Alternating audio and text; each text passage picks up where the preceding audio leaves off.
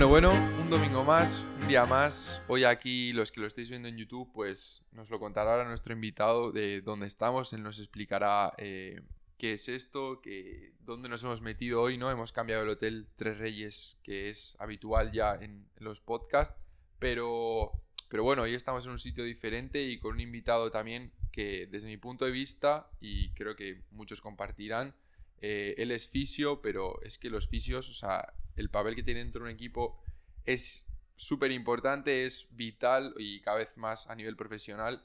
Creo que se les da muy poco, muy poco valor, al menos desde fuera la gente desconoce mucho el trabajo que ellos hacen, así que hoy tenemos a Igor Rodríguez para que nos cuente su experiencia. Él ha sido fisio en el Guipuzcoa Basket eh, durante dos años nos contará un poco lo que, lo que ha pasado. Aparte tiene una consulta propia que creo que es un poco donde estamos ¿no? ahora mismo, que nos contará también lo que es ese proyecto personal. Así que de antemano, Igor, gracias por aceptar la invitación. No sé por qué no te gustan tanto estas cosas, quiero que me lo cuentes también, pero bueno, gracias también por, por dejarnos venir aquí, porque es un sitio muy chulo. Que, que está muy guay y, bueno, que nos cuentes un poco, un poco cómo va todo esto. ¿Qué tal, Xavier? Eh, gracias de antemano por, por, invitarme a tu, a tu podcast. Eh, bueno, eh, lo primero, soy un tío que delante de una o dos personas me manejo bien, pero en cuanto me ponen un micro delante de una cámara, empieza a torcerse la cosa. Entonces, bueno, desde hace un par de años así que me estoy obligando a hacerlo porque hoy en día el tema de las redes sociales y demás, pues bueno, tiene mucha influencia y, es importante para un negocio como el mío, eh, pues estar también un poco al día en esos temas. Últimamente lo estoy descuidando un poco, pero vaya, la, intención es que, eso también vaya adelante y, que me ayude un poquito a, evolucionar en mi trabajo, a, a dar visibilidad a lo que hago y demás. ¿Por qué has dicho que es tan importante en tu negocio? el tema de las redes sociales? ¿Qué es por mostrar un poco lo que tú haces, el trabajo que haces, un poco por qué?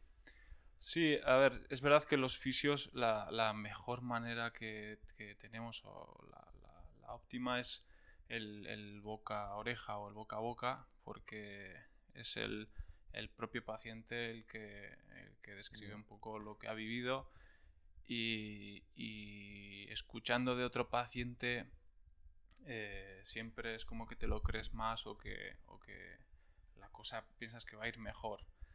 El tema es que, eh, aparte de eso, eh, la forma de, divulgar lo que haces, de, enseñar lo que haces y que llegue a más gente hoy en día son las redes sociales. Puedes hacer promociones de muchas maneras, pero hoy en día Instagram, Facebook o este tipo de redes, además de que te, ofrecen un servicio prácticamente gratuito si quieres. Eh, pues es una, una, buena forma por medio de vídeos tipo YouTube también. Es una buena forma de, de enseñar lo que haces. Pero vaya, sigue... Eh, yo llevo 10 años trabajando y la verdad que, que, la mejor manera para mí ha sido el boca oreja. Pero bueno, eh, ya te digo que, que, hay que evolucionar, hay que, hay que seguir eh, en esta línea que, que, se nos están marcando. Sí, adaptarse un poco a los nuevos tiempos, ¿no? Al final, está claro, todo, está claro. todos tenemos que mover. El restaurante que hace ahora Takeaway, pues se ha tenido que, que movilizar. Eso es. Exacto. Bueno, al final, es. un, poco, un poco de todo que, que, es normal. Todo avanza, todo evoluciona y todos tenemos que seguir sí. evolucionando si queremos seguir. Fíjate que eh, jamás pensé que un fisioterapeuta iba a trabajar por mm, por una videollamada y por ejemplo en el confinamiento estuve atendiendo a, a pacientes por videollamada Anda. sí pues eh, pacientes que venían habitualmente ya a la clínica pues que en medio del, en medio del, del confinamiento eh, estaban con una lumbalgia y no sabían qué hacer y bueno, pues como yo tampoco tenía nada que hacer en ese momento, bueno, sí que estaba estudiando y, y a nivel administrativo pues estuve gestionando cosas. Pero eso, me veía que de repente estaba en medio de una videollamada eh, eh, pues explicándole ejercicios al paciente y, intentando un poco resolver su, su situación. Y, y, la verdad que, mira, fue algo gracioso y anecdótico. Sí, sí, la verdad, muy curioso. No, no, me, no me imaginaba yo tampoco que un fisio pudiese actuar de, de esta manera, ¿no? A través de una videollamada, pero bueno, luego vamos a entrar un poco más a lo que es la, la fisioterapia en general, lo que tú haces en concreto, pero me gustaría empezar un poco por el principio, por lo que eres tú, ¿no? Al principio, tú has estudiado en Barcelona, o sea, yo lo que voy a decir mucho, igual conozco porque hemos estado dos años juntos, ha sido el fisio del equipo y hay cosas que yo conozco, como por ejemplo que tú estás, tú perdón, estuviste estudiando en Barcelona, ¿no? Fisioterapia durante cuatro años, luego ya has venido aquí, estuviste jugando en el antiguo Boca Fútbol. Cuéntanos un poco ese, ese Igor más previo a lo que ha sido fisio. Bien, mira, yo, bueno, como cualquier chaval, he hecho un montón de deporte. A mí me gustaba muchísimo jugar a fútbol. Desde pequeñito siempre he tenido el sueño de, jugar a fútbol a nivel profesional, jugar en la Real y demás. Y eh, cuando llega mi época universitaria, pues eh, por una mala lección en, bachillerato, al final eh, termino estudiando una ingeniería, sí, aquí en, en Tecnun metí, me fue un año estupendo, aprobé solo dos asignaturas en todo el año. Era, era, la cosa era tremenda porque estudié muchísimo y siempre por, por H por B, por un poquito, pues no conseguí aprobar las asignaturas y me frustré muchísimo. Y ese año a final de, a final de año, a final de ese primer año de carrera ya veía que la cosa no funcionaba y algo en, mi interior me decía, oye, esto no es para ti. Y desde pequeñito que el tema de, de la fisioterapia, sí, yo desgraciadamente he tenido muchísimas lesiones y como que siempre me había llamado la atención. Y, y fue un poquito, pues eso, el, mal año de carrera. Con tal empecé a mirar la manera de meterme a estudiar fisioterapia y, y me salió la, la, opción de Manresa, de Barcelona. Y no me lo pensé dos veces. Me junté con mi familia y les dije, oye, que me voy. Y fue, fue de locos, sí, sí, porque pues, en ese entonces tenía pareja aquí, el fútbol, que la verdad es que me estaba yendo bien en ese momento. Tenía una opción de, de entrar en, en, tercera división a jugar a un equipo que en aquel momento pues bueno, jugar en tercera división ya, ya estaba bastante bien. Y, pero nada, al final dije, eh, mi vida va a ser la fisioterapia, en el fútbol tengo claro que, que no voy a llegar a, a jugar en, en, divisiones altas. Me voy a divertir con el fútbol, pero allá donde esté me voy a divertir con el fútbol. Y lo que realmente quiero hacer es, es, es estudiar fisioterapia. Y allá que me fui, y la verdad que fue una, una etapa súper bonita, la recuerdo, la recuerdo con mogollón de nostalgia. Y bueno, y gracias a, a, esa decisión en un momento determinado de mi vida, pues aquí estamos, ¿sabes? Sí, sí, al final, pequeñas decisiones ¿no? que marcan mucho lo que, lo que vaya a pasar más adelante en tu futuro, pero eh, o sea, ¿tuviste muy claro desde el momento que el fútbol ya no te iba a dar de comer mucho más allá de de que fuese un hobby o más una actividad de ocio. O sea, tú estabas en una posición bastante buena y ese planteamiento de decir, creo que eso no es lo mío, y lo dejas y te vas ya a estudiar fuera, o sea, eso supongo que sería complicado. Sí, a ver, yo tampoco era un futbolista de la pera. Yo hacía bien mi trabajo, jugaba bien, pero tenía claro, yo veía a gente en mi equipo y en equipos de categorías superiores y demás, eh, o tenía amigos que jugaban en la Real y demás, y veía que, estos tíos, o sea, que eran muy, muy, muy buenos, y les veía que, que no llegaban y que no iban a llegar, y yo decía, yo, ¿por qué voy a llegar? A ver, está claro que no, no voy a desperdiciar, que no es desperdiciar, pero no voy a tirar una oportunidad tan buena como la que tengo eh, de ir a estudiar fisioterapia por decir, me quedo aquí a ver si puedo jugar a fútbol. Lo podía haber hecho y igual me podía haber ido a estudiar en dos o tres años, pero mira, pues, eh, también a, a, nivel económico era una pasta. Todo en ese momento se lo podían permitir en mi familia y así lo hice. Eh, lo, lo, sentí así, me vino estupendamente porque el cambio de aires también me vino muy bien y, ya te digo, fue todo, fue todo rodado. Y el fútbol, allí cuando llegué a Marsa también, también empecé a jugar un poco a fútbol, pero ya mucho más eh, a nivel colegas, en una división muy, muy, muy, inferior a la que jugaba aquí. Y me lo pasaba muy bien, pero era otro rollo. Y ya desde entonces, pues bueno, eh, cambió un poco el chip en mi cabeza y todo el tema competitivo, de querer llegar, de tal, pues cambió bastante. O sea, mucho más ya centrado a lo que es la fisioterapia, que no sé si desde el minuto uno que tú te pones a estudiar la carrera, no sé exactamente la carrera, si está más enfocada a la teoría, más a la práctica, pues yo sé que es una carrera con bastantes prácticas en sí, entre vosotros, ¿no? Hacéis eh, durante esto. Pero no sé si desde el minuto uno que tú entras a la carrera, supongo que cuando cambias y ya te, te vas a Barcelona, eh, es una decisión tomada por ti como bastante, decir, voy a por esto, voy a tope, ¿no? Sí. Pero, eh, o sea, aún así, de ingeniería a, fisioterapia, el cambio es bastante gordo. Sí, mira, el, el, estudiar ingeniería, por un lado, me gustaba y por otro lado también eh, es un tema familiar. Mi hermano es, es ingeniero de Teleco. A mí me gustaba mucho la, la parte, la rama de, de, la ingeniería y de hecho la carrera en, en, su momento, cuando la estaba estudiando, me gustaba. El tema es que no daba. Yo, pues, no sé por qué, no, no, no me salían las cuentas y no me daba y tenía la opción de incluso pues, haberme metido a estudiar con pues, una, una, academia y, y, volver a intentarlo, repetir o lo que sea. Pero, no sé, fue, fue una llamada no sé de qué, eh, que sí, que dije, mira, si realmente esto no es lo tuyo, o sea, ¿te gusta? Sí, como me gustan otras tantas cosas en la vida pero, ostras, mira, no hay nada mejor en, la vida que, hacer o que trabajar de lo que, a uno le gusta. Yo soy súper afortunado de eso. Y, el tema de la fisioterapia me, llamaba muchísimo, era algo que me tiraba muchísimo. Y en el momento en que me hizo el clic la, la, cabeza, no sé, fue como que lo vi tan claro que, tenía que hacerlo. Y la verdad que, que eso no, no me arrepiento y de hecho es una de las mejores decisiones de mi vida. Sí, sí. No, me lo creo. O sea, si ahora mismo estás de, o sea, viviendo de ello, dedicado a ello al 100%, has montado tu propia consulta, que vamos a ir ahora un poco más a, ello.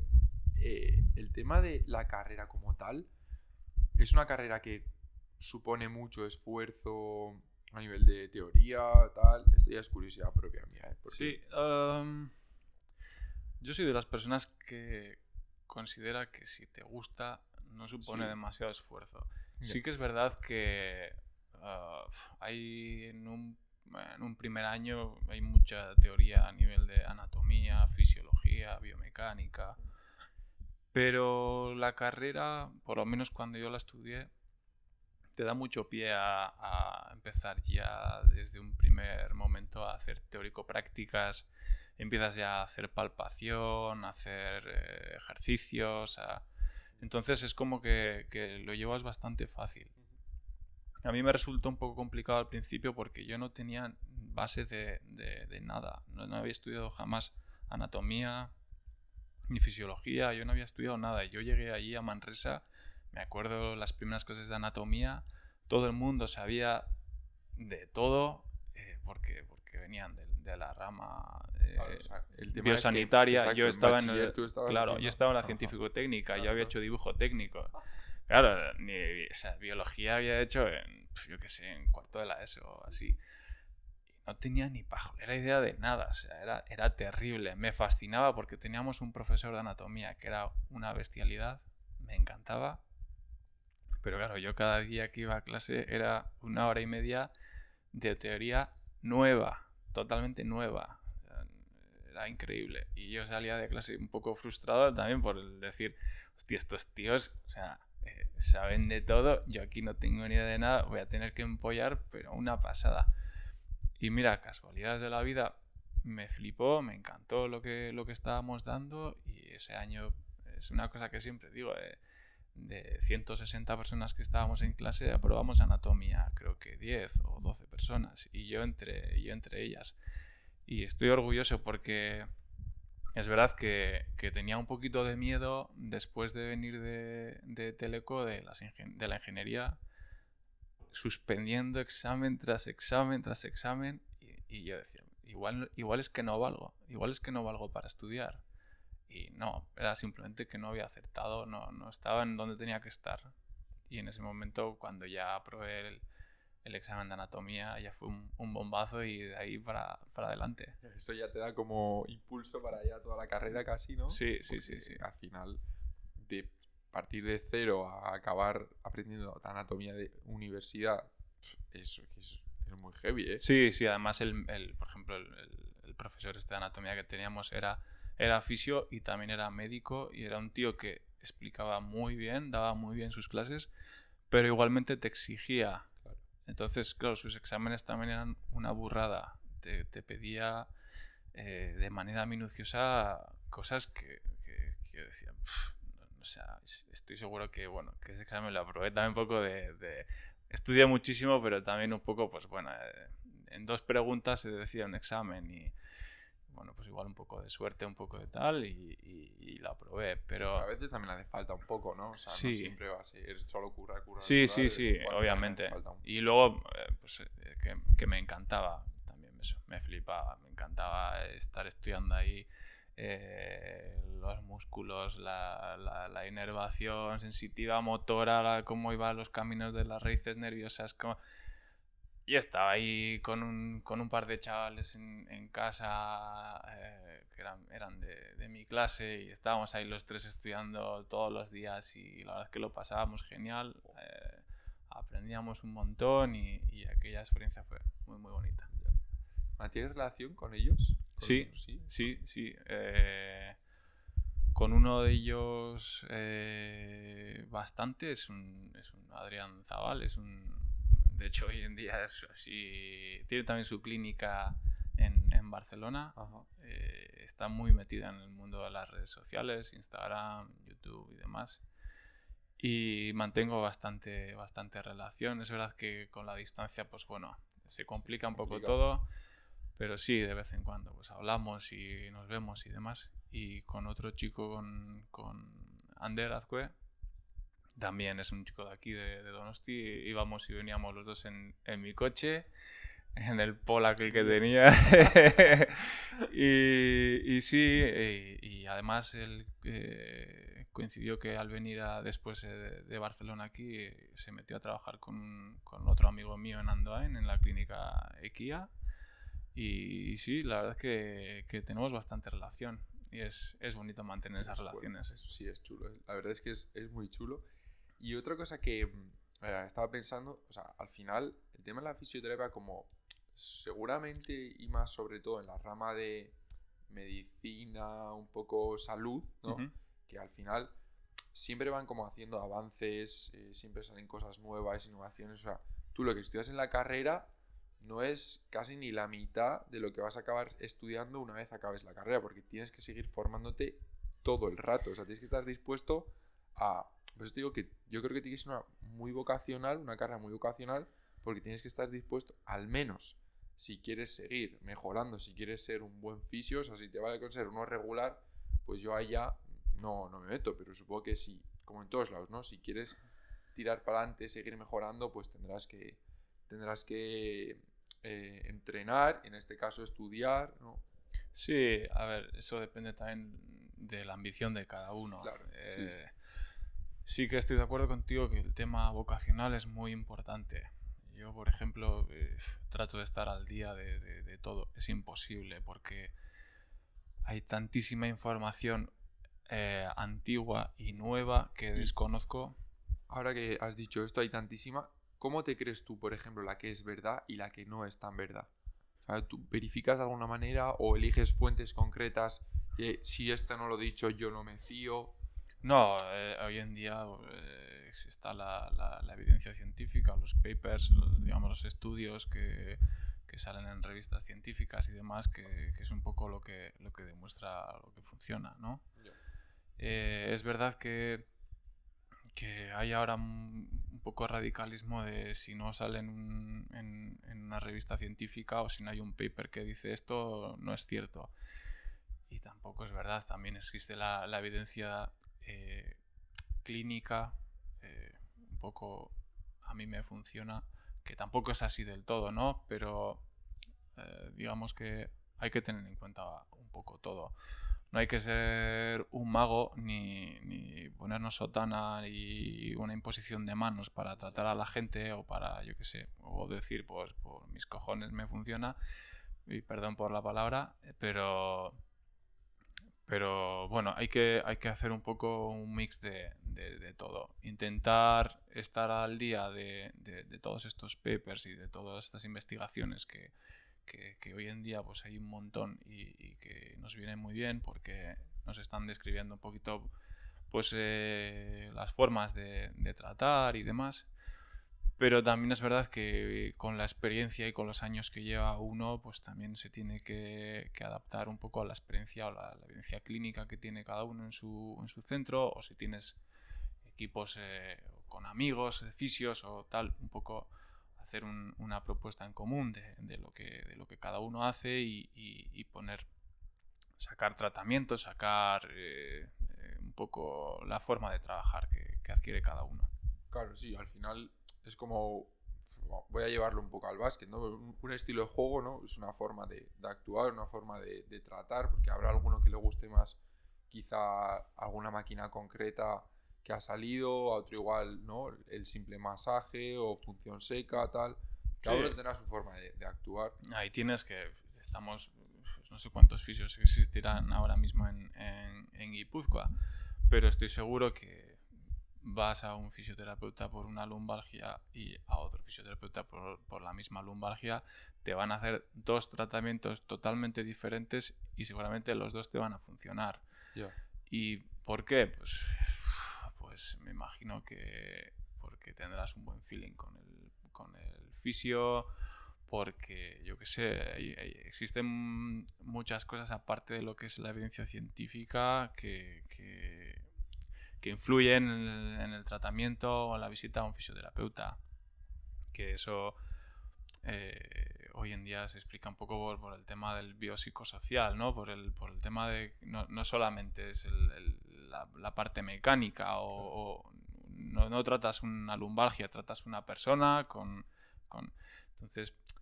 Eh, es muy difícil. El hecho de trabajar con personas y no con máquinas dificulta toda esa parte.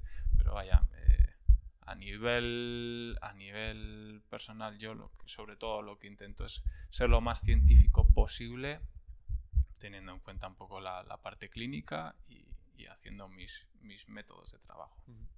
Haciendo un poco mm, lo que has dicho de que tratas a personas, o sea, el tema de tratar personas supone también que tú como fisio te voy a poner un ejemplo. O sea, yo voy a un sitio, a una clínica de fisioterapia, que tú la ves y la imagen como que no transmite mucha confianza, como que el paciente entra un poco así inseguro, tal. Y aparte de la base de decir, puf, a ver qué me hace este, ¿no? Sin embargo, tú entras en otro sitio en el que, o sea, voy a decirlo así, o sea, aquí en tu centro, la verdad es que la imagen es muy positiva, está muy chulo, luminoso, tal, como que da otra seguridad. Entonces, ya de antemano, eso es un factor que no sé si vosotros lo tenéis, supongo que lo tendréis en cuenta, pero de antemano ya tú te tumbas en la camilla o ya entras o ya estás como predispuesta a que te traten con otra actitud, de decir, vale, aquí, ojo, porque, ¿no? Tú tienes esa sensación de decir que la gente entra con más seguridad o menos seguridad, o que luego también está la cosa de como este como estoy más segura, como me transmite más seguridad este, pues lo que me haya hecho seguramente es mejor que no que el otro que no me transmite tanta. ¿no? Eso es un factor. Es que, influye, influye todo, influye el, lugar, incluso te voy a decir geográficamente dónde está ubicado la clínica, eh, incluye si la clínica es blanca es negra, incluye si el que te está atendiendo es hombre o es mujer influye si huele bien o huele mal, es que influye todo. Desde el minuto uno influye todo lo que sucede y todo lo que está ocurriendo en ese momento con esa persona. Pero te puede pasar a ti también en el básquet. Eh, hay entrenadores que habrás tenido tú en el básquet que dices, no tienen ni idea de entrenar a básquet, pero es que lo que me dicen me lo creo. Y me lo creo, y como me lo creo, pues voy, cojo el balón desde la línea de tres, tiro y para adentro, y me lo estoy creyendo. Y el entrenador, pues, pues será el peor o, de los peores que he tenido en, en mi carrera.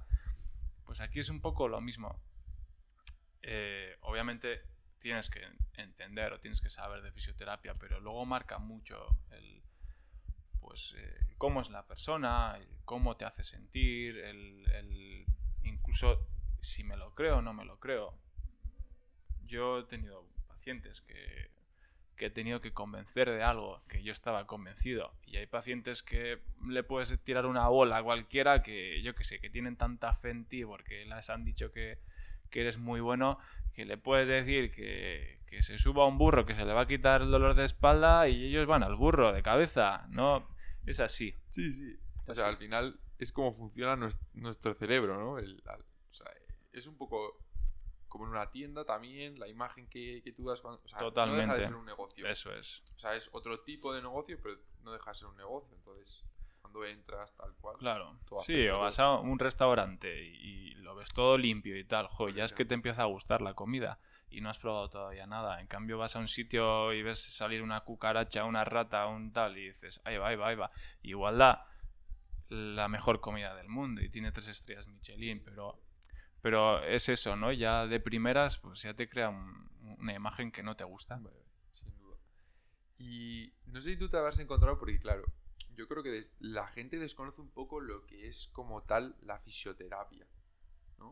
O sea, tú, está existe mucho el tópico que obviamente pues yo también lo he dicho, ¿no? Al principio, alguien que me dice voy a estudiar fisioterapia, siempre alguien de la familia te dice, pues ya me darás un masajito.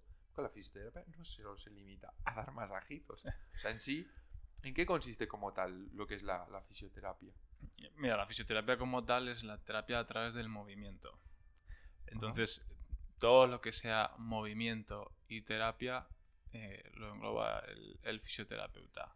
Y me refiero con terapia a tratar a personas, ¿vale? Tratamiento significa, eh, digamos, pues que una persona eh, viene con una patología, con dolor o, una disfunción, discapacidad.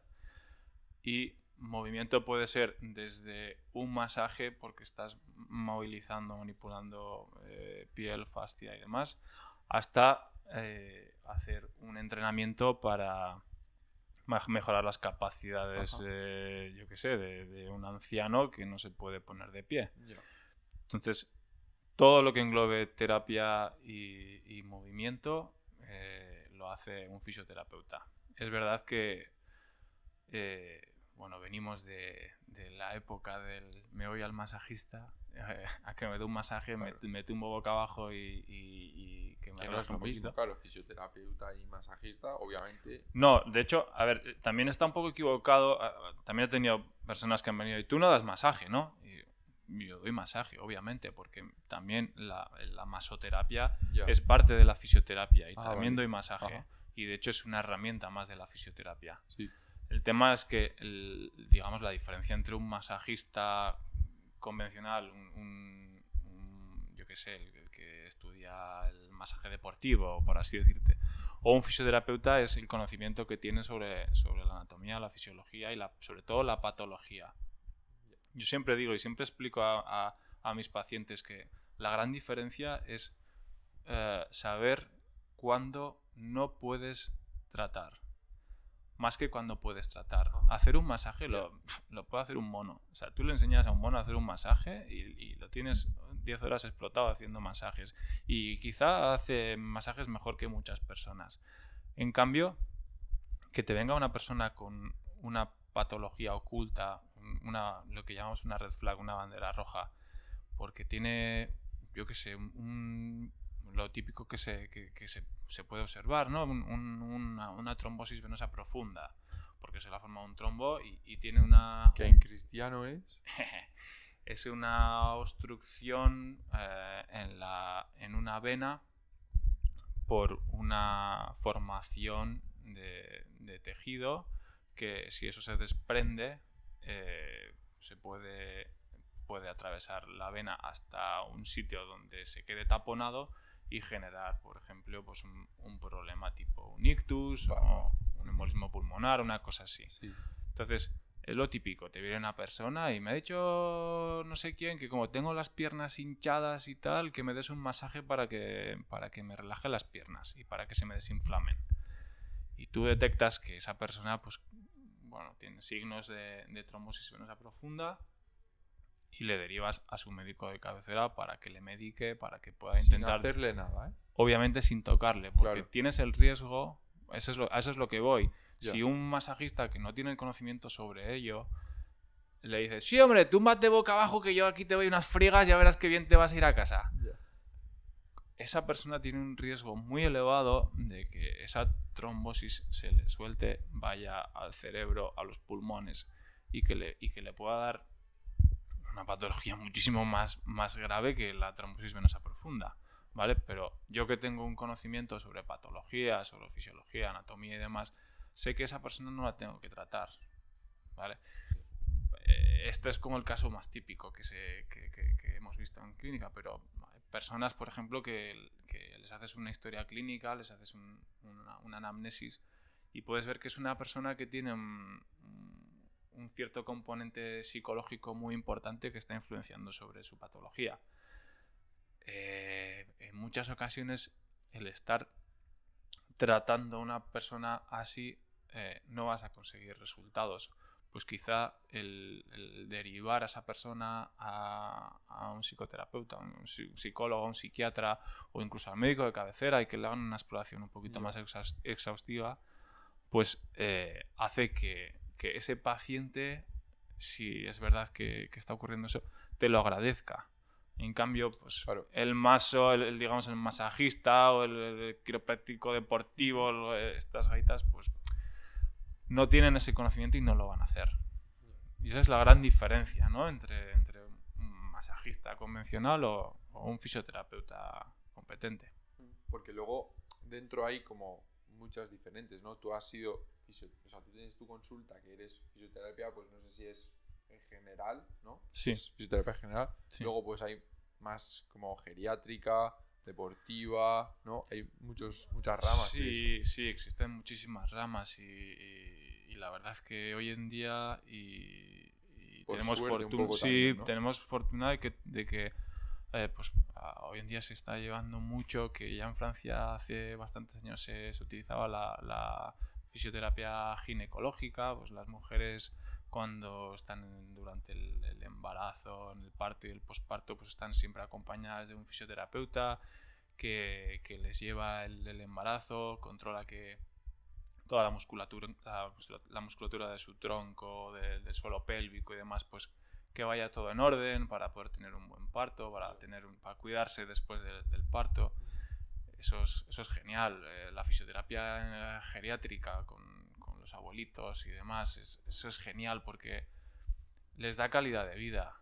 Entonces, eso es genial. Y, hoy en día la verdad es que se ven más, más y más eh, fisioterapeutas especializados. Yo eh, desde el primer momento tenía claro que me quería dedicar a la musculoesquelética, que es un poquito a la, traumatológica o la, un poco a la general. Y sobre todo, si tú, si, si, siempre pensando un poco también en el ámbito deportivo. Yo no diferencio demasiado la, la deportiva de la musculoesquelética, porque realmente es, es la misma fisioterapia, simplemente que trabajas con personas eh, en, en, el ámbito del, del rendimiento o personas un poco de, digamos, de, la calle. Y los tiempos de recuperación son los que, los que cambian un poco. Y, es verdad que los tejidos de un del músculo, el hueso, el tendón y demás de un, de un, deportista no es lo mismo que una señora que sedentaria de 60 años. Pero realmente el trabajo suele ser el, mismo. Yo es igual al tacto, los movimientos no son lo mismo. O sea, sí son lo mismo, pero luego no es eh, el resultado, ¿no? Es, o a la hora de tratar se hace de la misma forma, pero se busca como resultados diferentes, ¿no? Claro, un, deportista de élite no te puedes permitir darle unos márgenes de un esguince de tobillo. Eh, pues quizá en un deportista de élite a las tres semanas, a las dos semanas, eh, tiene que estar trabajando, jugando y, y, esa persona además tolera mucho mejor el dolor que, que, una señora de 60 años que si se recupera en dos meses pues tampoco pasa nada, ¿vale? Entonces sobre todo son los, los, esos márgenes, esos tiempos de, de recuperación los, que varían. Y luego es verdad que las cargas que tiene un, un, una persona eh, no deportista sedentaria a las cargas que tiene un deportista de élite no tiene nada que ver. Claro. Pero realmente estás cargando igual. Quiero decir, si tú necesitas trabajar eh, el glúteo, eh, vas a trabajar el glúteo igual en un deportista de élite que en una señora de 60 años. Lo único que la de 60 años quizá, pues eh, haciendo un puentecito suave ya le vale y, y al deportista de élite pues le metes una carga con un hip thrust con 120 kilos pero realmente estás haciendo lo mismo y, el fin es el mismo. Sí, el tema es adaptarlo a la persona. ¿no? Exacto, es Sí. esa, esa adaptación, Ujú. esa adaptación todo el rato. Y la persona de 60 años, obviamente, pues lo necesita para ir a la oficina y dar un paseíto. Y el deportista de élite necesita eh, Para saltar, pista, así, exacto, básicamente. correr, saltar, pegarse con gente, eh, ¿sabes? Es, es diferente. Entonces, ese es, básicamente es adaptarte a, a eso. Pero luego la, la fisioterapia es muy similar. Y por ejemplo, ¿qué papel cumple la fisioterapia a la hora de, eh, cuando hablamos de prevención, por ejemplo? Claro, normalmente eh, se ve que acudimos a vosotros cuando nos pasa algo, nos duele algo. ¿De qué manera se puede prevenir con vosotros? No sé si me he explicado. Sí, sí, sí. El... Hay mucha controversia con el tema de, de las, bueno, tema este de, la, de evitar lesiones y demás. Y nos metemos una vez más en el campo de esto quién lo tiene que hacer, el fisioterapeuta, el, el preparador físico, el quién es el que hace esto. Yo soy muy de, de, de entrenar. Creo que lo más importante es, es- es el entrenamiento, son las cargas, es el trabajo, trabajo de pesas, que lo mismo te digo que es para la señora de 60 años que para un deportista de élite. Adaptando, ¿no? Y Volvemos es, mismo. exacto, es la adaptación. Y un poco lo que hace el fisioterapeuta es cuando, cuando ve eh, pues alteraciones biomecánicas que pueden dar lugar a una posible patología, pues igual trabajar sobre ello. Pero eso mismo lo puede hacer también un, un entrenador, un preparador físico. ¿Vale? Eh, es- eh, a mí me gusta, ¿eh? me gusta y es algo que, que cuando estábamos en, en el básquet también lo trabajábamos mucho. trabajos de core, trabajos de técnica de carrera, trabajos de, de mucho, de- incluso compensatorios, porque yo qué sé, pues, trabajos que no se hacen muy a menudo, pues de glúteo medio, de cosas así, ¿no? Que no son tan, tan habituales. eh, lo hacíamos mucho. Pero, pero ya te digo, pero eh, sobre todo el fisio entra, habitualmente entra cuando ya existe la patología.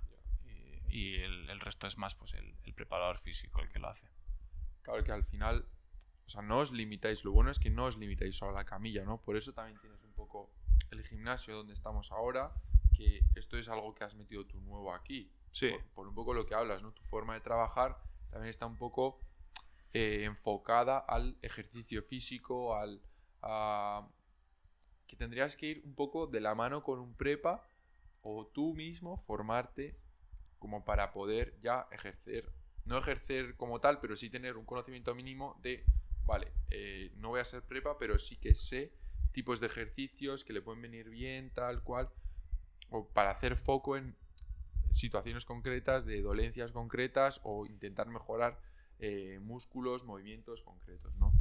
Y eso está guay, la verdad, porque yo creo que cada vez, por suerte, el entrenamiento de fuerza está cogiendo más fuerza, valga la Sí. la redundancia, ¿no? En ese sentido, incluso en gente mayor, que se ve cada vez más porque tiene más importancia de la que nos- nosotros nos creemos, ¿no? Al final, el músculo se atrofia, ¿no? Sí, Se atrofia el- sí, sí, sí. De hecho, con la edad se atrofia, bueno, se, se va perdiendo la calidad de todos los tejidos, no Mm. solo del músculo. Pero es curioso porque si todo el mundo hiciese, obviamente siempre va a haber algo más de, o sea, siempre va a haber excepciones y tal, pero si todo el mundo hiciese su trabajo bien como tal, o si nadie le pasasen salvo a deportistas, ¿no? Que siempre, pues bueno, juegas un poco más con la Mm. En el sentido de lo que puede ocurrir en pista, lesiones, tal. Pero si todos hiciésemos bien las cosas, si tuviésemos buenos hábitos, tanto alimenticios como de movimiento, de ejercicio, tal, vuestro trabajo reduciría muchísimo, ¿no? Sí, en ese caso, la- el- de hecho, hoy en día se da bastante. el- es- también estamos teniendo un trabajo de educación, Eso es. ¿sabes? El, Es verdad que, que cada vez hay, bueno, y, y gracias también a las redes sociales, eh, es verdad que cada vez hay más información sobre, sobre hábitos de vida, sobre alimentación, sobre descanso, sobre ejercicio. O sea, entras en Instagram y, y- y tienes millones de páginas, de, o sea, de- de- de- cuentas que, que te dan muchísima información y seguramente será información bastante buena. Entonces, en, este, en ese caso, nosotros también tenemos una, una labor de, educación y de formación a, a- a los pacientes. Yo, por ejemplo, soy un fisioterapeuta que en más de, en más de una ocasión me, suelo decir, Igor, cállate. Porque me puedo pasar un rato con el paciente si le veo que está receptivo, pues hablando, ¿no? De, pues eso, de hábitos, hábitos tóxicos que no los tenemos adquiridos como tal y, de hábitos saludables. Eh, y esa es una información que creo que es muy positiva y que se llevan y que, y que oye, bueno, habrá gente que, las, que, la, que la utilice para bien y habrá gente que, que diga, "Mira, a mí me da igual, yo voy a seguir teniendo mis hábitos de mierda y, y tira para adelante y cuando necesite vengo, ¿no? Pero sí, y, y en cuanto al tema del, del ejercicio, eh, mira, casualmente desde, desde enero de este año, eh, nosotros en clínica empezamos a, a- a realizar unos programas de ejercicio terapéutico que va un poco en esa línea. Eh, nosotros realizamos estos programas para, para toda clase de, personas y de pacientes. Eh, puede ser un- una persona con una patología de espalda, pero puede ser una persona con una obesidad, puede ser una persona con, que ha pasado ahora mismo pues, el, tema de moda, un COVID, un COVID que, pues, que está teniendo un- un- una mala recuperación, un cardiópata, eh, hipercolesterolemia. Hay, muchísimos casos que, quizá no, los, no se los darías o, no, o no, no los verías como es un paciente para que lo trate un fisioterapeuta.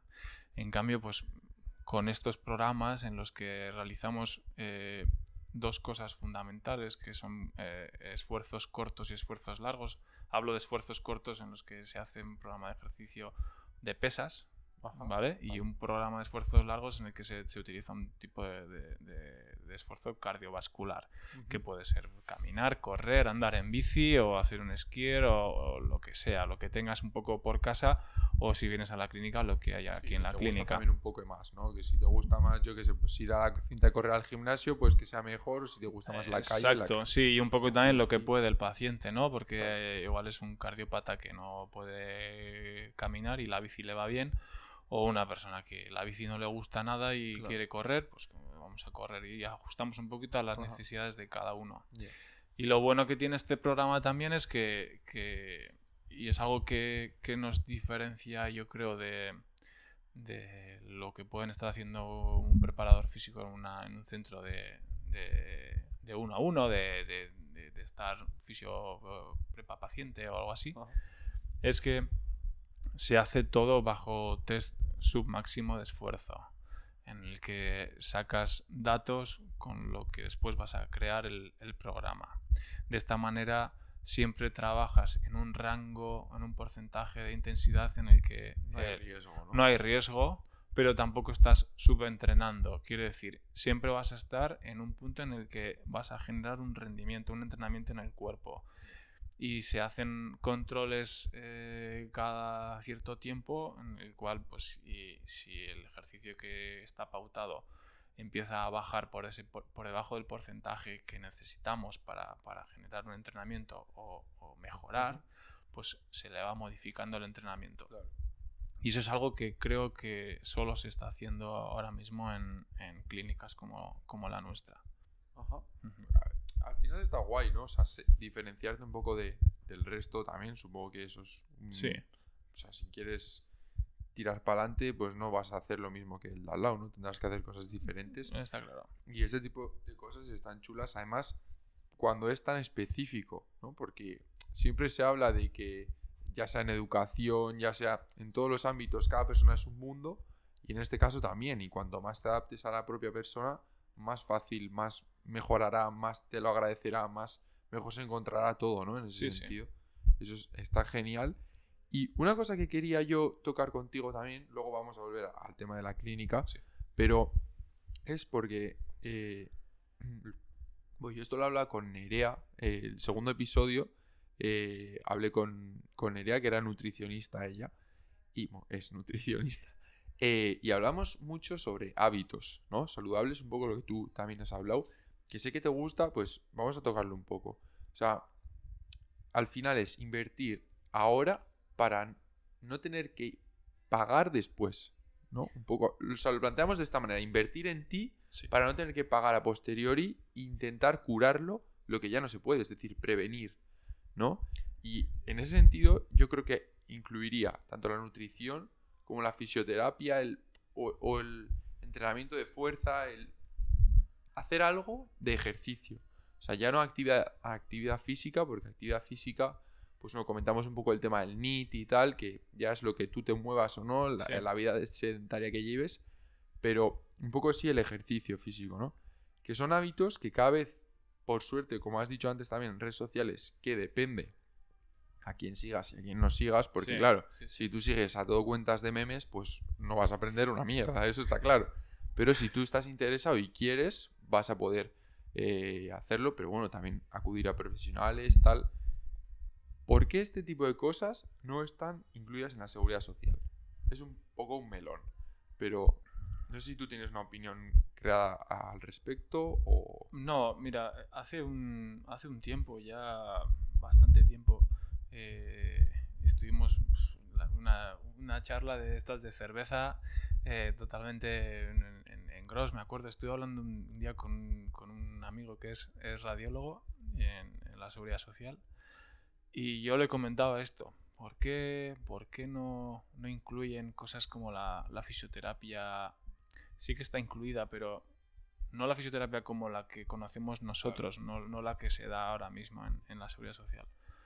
¿Por qué no se incluyen este tipo de cosas? La, la- fisioterapia ginecológica. eh, eh, y él me decía que el sistema está montado de tal manera que modificarlo supone unos costes tan grandes que son inviables. Y realmente los costes de no hacerlo también son muy grandes. Porque el coste de, de no hacer fisioterapia en una lumbalgia puede ser que después esa lumbalgia se convierta en un quirúrgico y el coste de un quirúrgico es muchísimo mayor que hacer un- unos tratamientos de, Claro. de fisioterapia. Pero está esa bola tan, tan, tan grande y, y tan potente que realmente es muy difícil de cambiar. Yo lo que creo es que sí que nosotros desde fuera podemos crear un digamos un cambio en los hábitos de vida. Y muchas veces de los cambios de hábitos de vida que son pequeños cambios realmente no significa que, que tengas que cambiar tu vida por completo. Son, son cambios mínimos que generan mm, la verdad que generan eh, cambios muy importantes y beneficiosos en nuestra salud. Y creo que eso es lo que, lo que tendríamos que, que intentar modificar. Y, por ejemplo aquí en, en la clínica intentamos también dar pinceladas para que las personas pues bueno si quieren lo hagan y si no no. Pero es verdad que la seguridad social es un melón terrible. Eh, yo mira de hecho cuando empecé a trabajar no en la seguridad social pero sí que trabajaba en una mutua y, y es un poco parecido no Eh, es un melón. Es, eh, yo intentaba generar cambios allí. Imagina, imagínate, recién salido de la carrera, ya lo tenía clarísimo. Y, pero obviamente son, son empresas, eh, son, son empresas que están para el dinero y Sí, sí. para ganar dinero, no están para que una persona se recupere, por mucho que te lo digan. Y la seguridad social, pues es un petacho que tienen puesto para, para pues, un grupo pequeño de personas, porque realmente hoy en día la seguridad social no cubre mm, casi nada de la fisioterapia que se hace en cualquier lado, en Guipúzcoa, en España, en cualquier sitio. Y, y, bueno, es, es, un petacho. No sé, algún día reventará y, y, quizá nos iremos a un sistema más tipo americano, así, de, de, pago y demás. Sí, y, y realmente veremos lo que realmente cuesta lo que cuesta la fisioterapia y lo que cuesta eso. Sí, porque está un poco, o sea, hablamos yo al menos desde mi, desde mi posición, o sea, no tengo ni idea ni estoy metido, no tengo ni idea, pero lo que sí que veo es que la eh, seguridad social está un poco más enfocada en la cura, no tanto en la prevención, ¿no? Que es lo que nos podría un poco ahorrar costes a la larga. Sí, y si me, y si me tiras un poco de la lengua, te diría que lo de la cura también está un poco ah, bueno, de aquella manera. ahí ya, sí, eh. por eso te digo que ya hay. O sea, podemos hablar, pero yo no tengo datos, no tengo. No, pero imagínate que ya para. que ya para. para tratar personas o para hacer un, eh, exploraciones y demás ya van muy justos porque somos muchos, hay muy pocos medios y ya va muy justo, pues imagínate si te pusieras a hacer un poco de prevención. sería, eso sí que ya es totalmente inviable. Entonces, ya te digo, la prevención yo pues, trataría un poco de meter más, más medios en, en, esto, en, en, hábitos de vida, que para mí es lo más importante en, el tema de prevención. Sobre todo si no eres un deportista de élite o si, lo que... Sí, eres una persona de a pie, ¿no? Que, que no necesitas un margen de cambio muy, muy grande, que son pequeños cambios para mejorar poco a poco, ¿no? claro, claro. Tu calidad de vida, sobre todo. Saber aprender a comer bien, aprender a descansar, aprender a desconectar, aprender a. Eh, pues eso, a, tener una, una, actividad física que no deportiva, una actividad física, tener un poco de movimiento, eh, a coger menos el coche y a moverse más a pie o en bici o Pequeñas, pequeñas cosas que parecen una tontería, pero realmente eh, haciéndolas en el día a día generan cambios muy grandes. A corto, a medio y a largo constancia al final, ¿no? sí, sí, sí. Y, y, a mí yo soy, yo soy... Odio el tema de las dietas o los mm, tratamientos a corto plazo porque, porque realmente sí generas cambios, pero es un cambio que no, que no dura. No va a durar, eso es. Entonces, si dentro de un mes y medio eh, estás igual que estás o peor, eso es, muchas veces incluso peor, eh, no me sirve de nada. Ya. Así que al final era un poco también lo que hablaba con Nereas, que todo se enfoca y, está guay que al menos eh, vosotros también estéis de acuerdo en estas cosas, ¿no? O sea, vos, con vosotros hablo, pues nutricionistas, psicólogos, fisioterapeutas, entrenadores personales, que vayáis un poco y toquéis todos los campos sin meteros en el campo del otro, obviamente, pero al final eh, los hábitos saludables, eh, que son la base de, cualquier pirámide, y, más si queremos ganar calidad de vida, que ya te digo que yo hablo desde una perspectiva, desde un punto de vista en el que no tengo una formación, no tengo tampoco tantísima experiencia, pero sí que son cambios que yo he ido probando, he ido sufriendo y me han servido, ¿no? Entonces, por eso la única posición en la que puedo hablar es mi experiencia propia, que creo que ahora mismo sí que estoy eh, en este proceso y, me está funcionando, o sea, estoy viendo resultados y en parte también porque, eh, te lo voy a preguntar luego a ti, pero voy a recomendar el libro de Atomic Habits, que lo recomendé también en, en el segundo episodio, pero a mí me pareció una enciclopedia de hábitos increíble, me gustó mucho y, y eh, te explica además también cómo funciona el cerebro, ¿no? Porque el cerebro es un órgano un poco vago, en el sentido de que el ser humano no está preparado para muchos cambios, o sea, se adapta con mucha facilidad a lo que es más cómodo para él. Entonces, si para ti llegar del trabajo y sentarte en el sofá es cómodo, en vez de coger la ropa de deporte e irte al gimnasio, que supone un esfuerzo, el cerebro va a elegir la otra. ¿Qué pasa? Que hay que educar al cerebro a que no haga eso. Hay que educar a que vaya al gimnasio. Que eso es lo complicado y ya no sé si entramos fuerza de voluntad, motivación, pero bueno, son como pequeños cambios, ¿no? Hay que hacer un poco fuerza y, en ese sentido me gusta que cada vez más entre vosotros y la gente de mi alrededor también lo estoy viendo, que eso es muy positivo también, que gente joven ya vaya siendo un poco más consciente de lo que supone todo esto.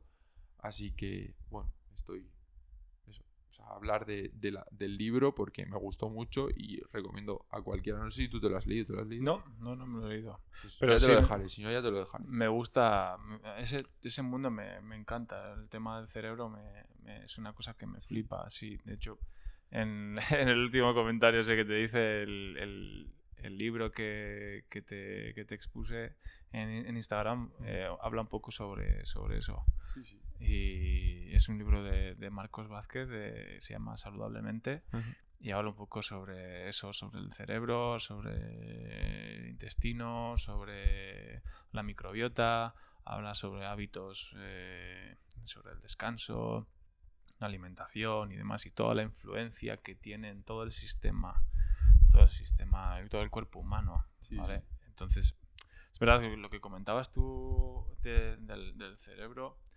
eh, es crear, es verdad que es educar y es crear hábitos, pero es que lo que hemos adquirido son hábitos también. son hábitos, pero son malos hábitos. o sea, si tú coges a un, a, un, a, un, a un, niño pequeño, eh, esa persona, o sea, ese niño pequeño, si tú no lo educas para que se esté quietito en el sofá, ese niño no va a estar quietito en el sofá, ese niño va a estar correteando, saltando, gritando y haciendo de todo.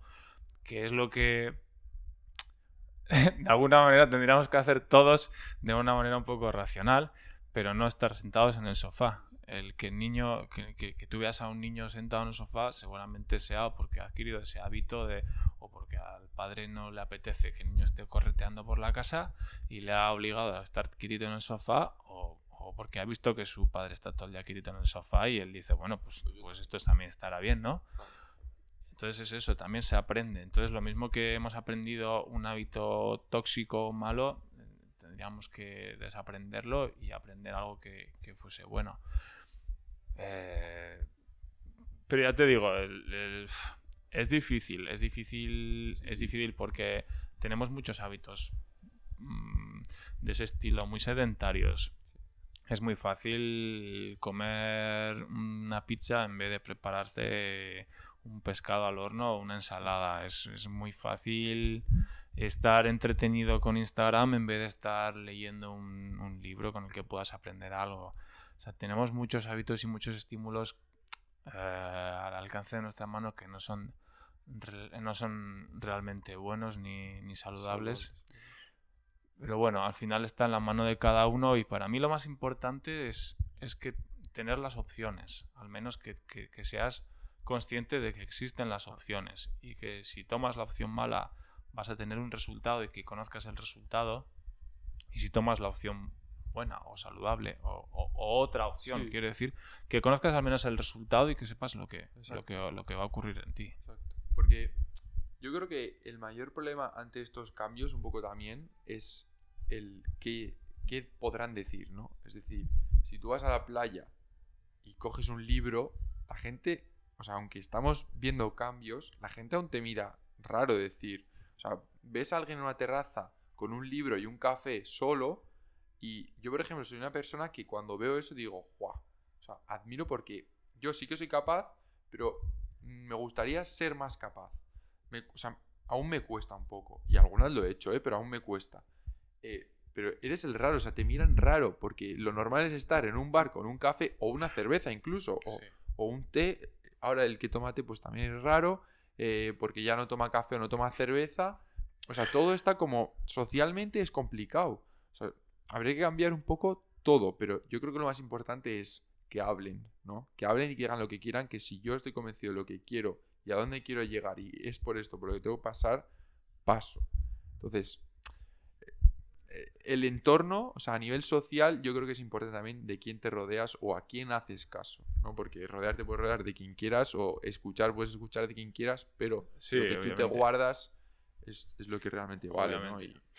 Pero es una lección de cada uno. A mí, a mí personalmente, lo que puedan decir de mí porque esté leyendo un libro con, con una taza de café, o sea me da exactamente igual. Yo creo que también es un tema igual de, edad o igual cuando tenía 25 años pues me importaba más y ahora mm. pues me da exactamente igual, ¿no? Mm. Pero, pero sí, ya entiendo que, al final un poco la, eh, la, la, sociedad también te encamina o te, te, te, lleva, pero es verdad que, que lo que te he dicho antes, creo que es muy importante conocer, creo que es muy importante saber.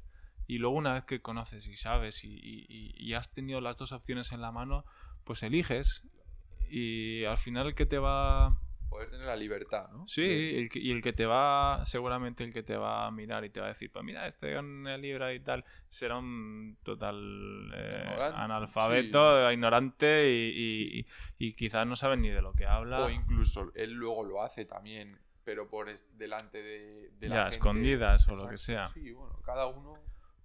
Eh, hay que sentirse libre y que no creo que tenga nada de malo en hacer eso.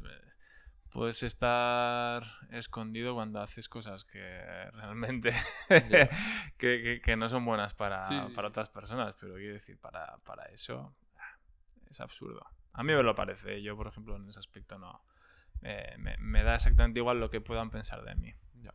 Pero ¿cuál es el, el hábito o el cambio que a ti más te costó o el que más satisfacción te produce ahora?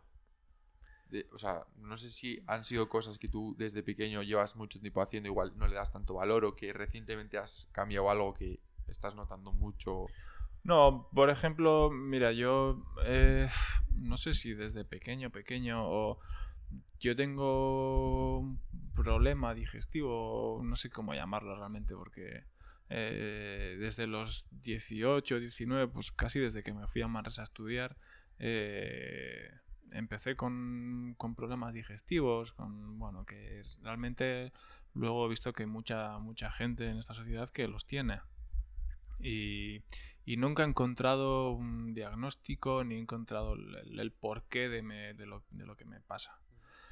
Y yo, como me gusta leer y me gusta investigar y conocer, pues, pues eh, me, he metido en, muchos sitios, en internet, en libros, he hablado con muchas personas, con eh, fisios, osteópatas, eh, nutris, eh, de todo tipo, y un poco por haciendo, digamos, una, recogiendo información de, todos los, de todos los tipos, pues he llegado a la conclusión de que un tipo de alimentación para mí, para mí, Igor como persona, me viene bien, ¿vale?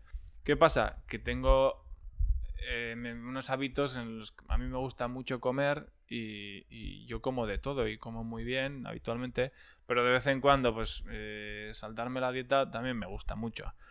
Saludablemente hablando, eh, no, no, no, no me va bien.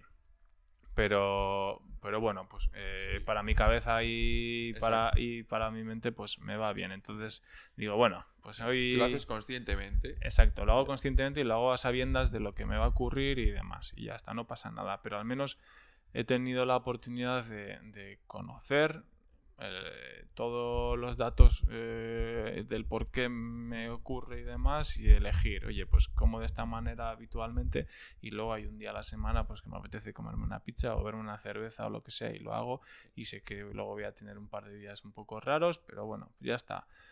Y ese es uno de los hábitos que más me ha costado asumirlo y, y cambiarlo y, es uno de los que más mm, orgulloso me siento.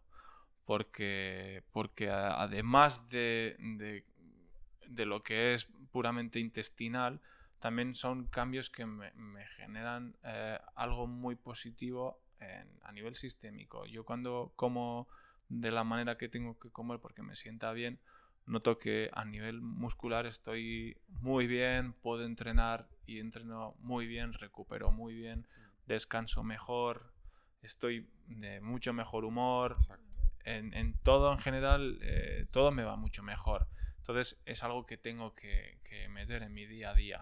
Aunque me cueste, porque por lo que tú has dicho antes, el cerebro te dice, oye, pues una pizza mucho mejor que, unas espinacas. Eh, sí, sí, sí, y está más rico seguro, pero pero tu cuerpo necesita meter unas espinacas en vez de pizza y entonces eh, meter el hábito es lo que te facilita eh, no estar pensando en una pizza o en, otras cosas. Al final, si no te paras a pensar, ¿no? Tu cuerpo no, o sea, tu cerebro no... O sea, funcionamos por automatismo. Si, tú habitualmente le das una pizza, pues lo que va a pedir es una pizza. Si no se lo das, de vez en cuando se acordará de lo que es una pizza y te lo pedirá. Pero entonces, ese de vez en cuando tú dirás, vale, ha pasado porque soy consciente y me apetece real y me lo voy a tomar sabiendo que me estoy tomando una pizza. Sí, y, y joder, y, luego disfrutar de algo mm, para mí pecado eh, cuando, cuando realmente estás en un hábito saludable, el, ese extra que te tomas un día es la leche. Lo disfrutas el doble o el triple que si lo estás metiendo de forma habitual. Entonces está, está muy guay, está muy guay. Y luego otro de los, otro de los cambios también importantes es eh, el tema eh, el tema mente, cuerpo-mente a nivel psicológico. Creo que hay mucho desconocimiento en, nuestra sociedad. Eh, no nos paramos demasiado a, a pensar en cómo estamos cada uno, en si, si hay muchos casos de, estrés eh, crónica, de ansiedad, de depresión y demás. Y, nuestro cuerpo siempre avisa, siempre nos manda señales, siempre nos, nos, nos, dice cosas y la gente solo se para y solo se, se da cuenta cuando realmente ya ha estallado la cosa. Entonces, eh, otro de los, de los cambios y que realmente yo, si me lo llegas a decir hace dos o tres años, te mando a la mierda directamente, es el tema, intento, intento meditar cada cierto tiempo, hacer pues, pues eh, mínimo una o dos veces a la semana, intento hacer una meditación, no mm, lo hago yo solo, no, no hay nada guiado, hay gente que lo hace con podcast o con tal. Yo lo, lo, hago con un poquito de música relajante, en la cama, me siento, medito, lo que necesite, tampoco pongo un tiempo ni, ni nada determinado. Y es algo que me ha ayudado una, una barbaridad también. Y creo que es algo que, también debería hacer todo el mundo porque ayuda un montón, ayuda un poco a, conocerse, a saber eh, cómo está en un determinado momento, a, controlar esos momentos de, estrés, de, ansiedad o demás, y, va muy bien. Sí, o sea, eh, me ha gustado lo que has dicho de la meditación porque yo era algo que, que había, había incorporado también, era levantarme y pum, tenía ya, eh, me compré un, taco porque no me da la movilidad no me da para ponerme como un indio. Entonces, pues bueno, vamos mejorándola, pero al principio me puse eso para, para hacer, para meditar. Pero yo creo que. Eh, o sea, sé que es fisioterapia, fisioterapeuta, pero voy a aprovechar porque has dicho esto. Eh, creo que hay algo mm, de la meditación que la gente tiene como erróneo, ¿no? Es decir, parece como que meditar es de puretas, de gente que está así un poco trastocada, que meditar en sí lo que supone es al menos desde a lo que yo he hecho es sentarte tranquilamente, si te quieres poner música, te pones música, pero es respirar tranquilamente, o sea, tomarte un tiempo, lo que necesites, si estás una hora, una hora, si estás cinco minutos, cinco, si estás dos, dos, pero es, o sea, no tener nada, intentar que lo que pase por tu cabeza, ¿no? Eso es lo que siempre se dice, lo que pase por tu cabeza, que pase, pero no, no te rayes porque haya pasado, ¿no? Es decir, no intentes tener la mente en blanco porque es imposible tener la mente en blanco. O sea, tú le dices a una persona, eh, siempre se pone el mismo ejemplo, ¿no? no pienses en un elefante y ¿qué acabas de hacer? Pensar en un elefante. Pues es un poco eso, ¿no? Pues dejar que los pensamientos fluyan por la cabeza, pero ser un poco consciente de lo que va pasando, ¿no? ¿Qué, es lo que va demandando tu cuerpo o tal? Ya te digo que no soy ningún experto, pero yo también lo he probado en mi experiencia propia. Y es eso, es tomarte un momento, si lo quieres hacer al día, a la semana, al mes, pero es pararte un momento. Es que lo de la, lo de la meditación eh, al final es... Eh, llámalo X. Exacto, lo puedes llamar, tómate un tiempo para ti, como llamarlo meditación, como lo que sea. Mira, mm, sobre todo he sido muy consciente a partir de, de, la, de la, época, bueno, post-COVID. Eh, en clínica tengo muchísimas personas con problemas, con alteraciones en la respiración, con problemas biomecánicos realmente, porque no utilizan el diafragma para respirar y son eh, personas que, que respiran con, con, la parte costal alta y les ves que, están así como, como fatigadísimos y demás. Y, y, todas vienen con problemas cervicales, con problemas lumbares, con problemas torácicos. Y les dices que, que están respirando mal y ellos no se dan ni cuenta. Respirar mal, que es, o sea, sin respirar, la palmamos y aún así no sabemos hacerlo bien. Claro, y a ver. y, es súper común. Claro, y no, no, es que respiren bien o mal. O sea, si respiraran mal estarían muertos, como claro, dices. sí, por pero, supuesto. pero quiero decir Se que puede mejorar. ne- tenemos un músculo que es el encargado de, de generar la, la ventilación, que es el diafragma, y la mayoría de estas personas no saben utilizar el diafragma porque, porque llevan, yo qué sé, por, por lo que sea, es que hay muchos motivos, tampoco se puede decir eh, cuáles, pero lo que te da, por ejemplo, la meditación o ejercicios de relajación o ejercicios de respiración o llámalo como quieras, es esto, es pararte un momento en tu día de forma consciente a ver cómo estás. Simplemente es esto. Porque las personas cuando paramos normalmente Bien, es para ir a dormir. Sí, sí. Y ahí ya estás dormido, es, es, una, es, es inconsciente. Entonces, de manera consciente, pararte, estarte calladito y ver qué te está pasando por dentro, no lo hacemos nunca. Y eso es algo que se va acumulando, acumulando y acumulando como si fuese un entrenamiento súper intensivo. Entonces yo siempre recomiendo, aquí hablo a las personas del tema de la meditación, pero cuando veo que se ponen bizcos ya con la meditación, porque les suena, como tú dices, ¿no? A, a magufada, a, yo que sé, a bata, a, a sotana, a, a cosas así, les digo, mira, olvídate de la meditación, vamos a respirar, ¿vale? Y solamente te voy a enseñar a que utilices el diafragma y vamos a empezar a mover un poco el diafragma y la parte eh, inferior y, y olvídate de estar aquí respirando con, con costal alto, con... Y son personas que te lo agradecen un montón y te dicen, joder, es que yo un montón de tiempo que noto que, que algo no va bien, pero no me daba cuenta de qué.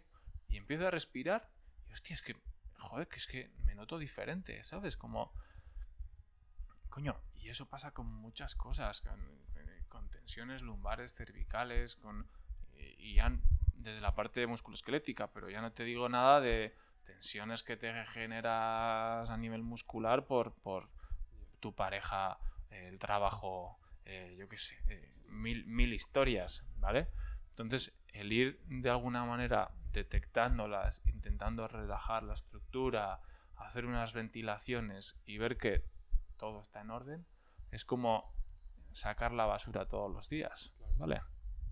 Y, y a mí es algo que, ya te digo, no, no, no me había parado a, a ello eh, y, me- y igualmente me parecía de, de esto, de, de, de- bueno, sotana. Es, es normal, es lo que nos han enseñado, es lo que vemos y. Sí. Sí. No, y desgraciadamente nuestra cultura no está, no está, para, no está hecha para no sé eso. si no está aceptada tampoco o está mal vista. No sé, no, no sabría cómo definirlo, pero no es común y debería de poder aplicarlo cualquiera sin problema.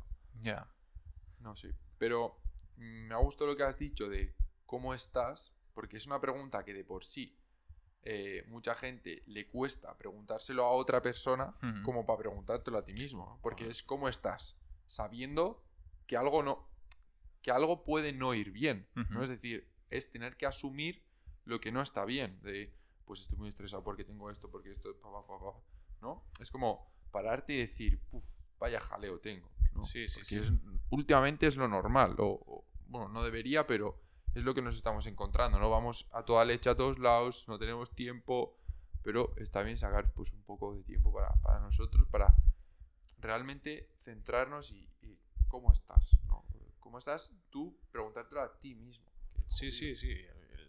El- el- como, utilizando el símil que te he dicho antes, si no sacas la basura todos los días, al final te vas a encontrar una de mierda en tu Sí, sí. casa terrible. Y aquí. Pues en la cabeza, en la mente, a sí. nivel, el cuerpo, todo es igual. O sea, si no, si no empiezas a sacar eh, tensiones y empiezas a detectar y, y a comprender y a, y a eliminarlo si necesitas, pues eso está ahí y está ahí hasta que un día se acumula tanto Claro. que, que te estalla y empiezas a tener Sí, sí. a, a somatizar a un dolor en la espalda o un dolor en la cabeza o vómitos o, o lo Sí, que sea.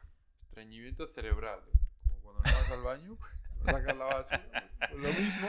Pues sí, eh, puede ser, sí. No o sea, al final es por hacerle un, un símil, ¿no? Pero vaya, que el concepto es, es, es este, que se nos queda todo guardado en la cabeza. Además, que el cerebro pocas veces olvida, o sea, todo lo guarda. Y una cosa que yo leyendo eh, el libro de, que hablaba antes es que un pensamiento que no lo sacamos de la cabeza gasta muchísima energía, es decir, porque sabemos que tenemos que hacer algo, sabemos que tenemos que hacer algo, y en el momento que tú lo apuntas, ya el cerebro es como que se relaja con esa cosa, porque ya sabe que eso lo has anotado en algún sitio, entonces es como que deja de darle, ¿no? Sí, sí.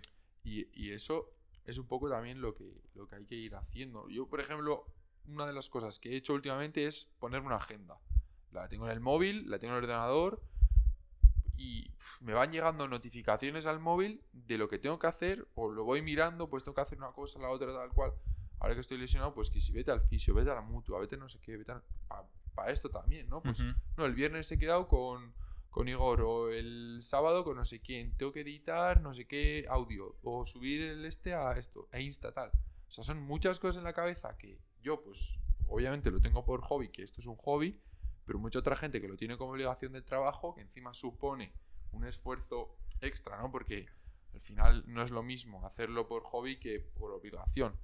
En ese sentido, pues hay mucha diferencia. Yo algo que tengo es el tema de la agenda y es un cambio que recomiendo a cualquier persona, la verdad. Sí, eh, mira, y, y con el tema ese del cerebro y el gasto y demás, eh, si no recuerdo mal, creo que el, no sé si es el 60% del gasto energético diario del cuerpo es a nivel del sistema nervioso central.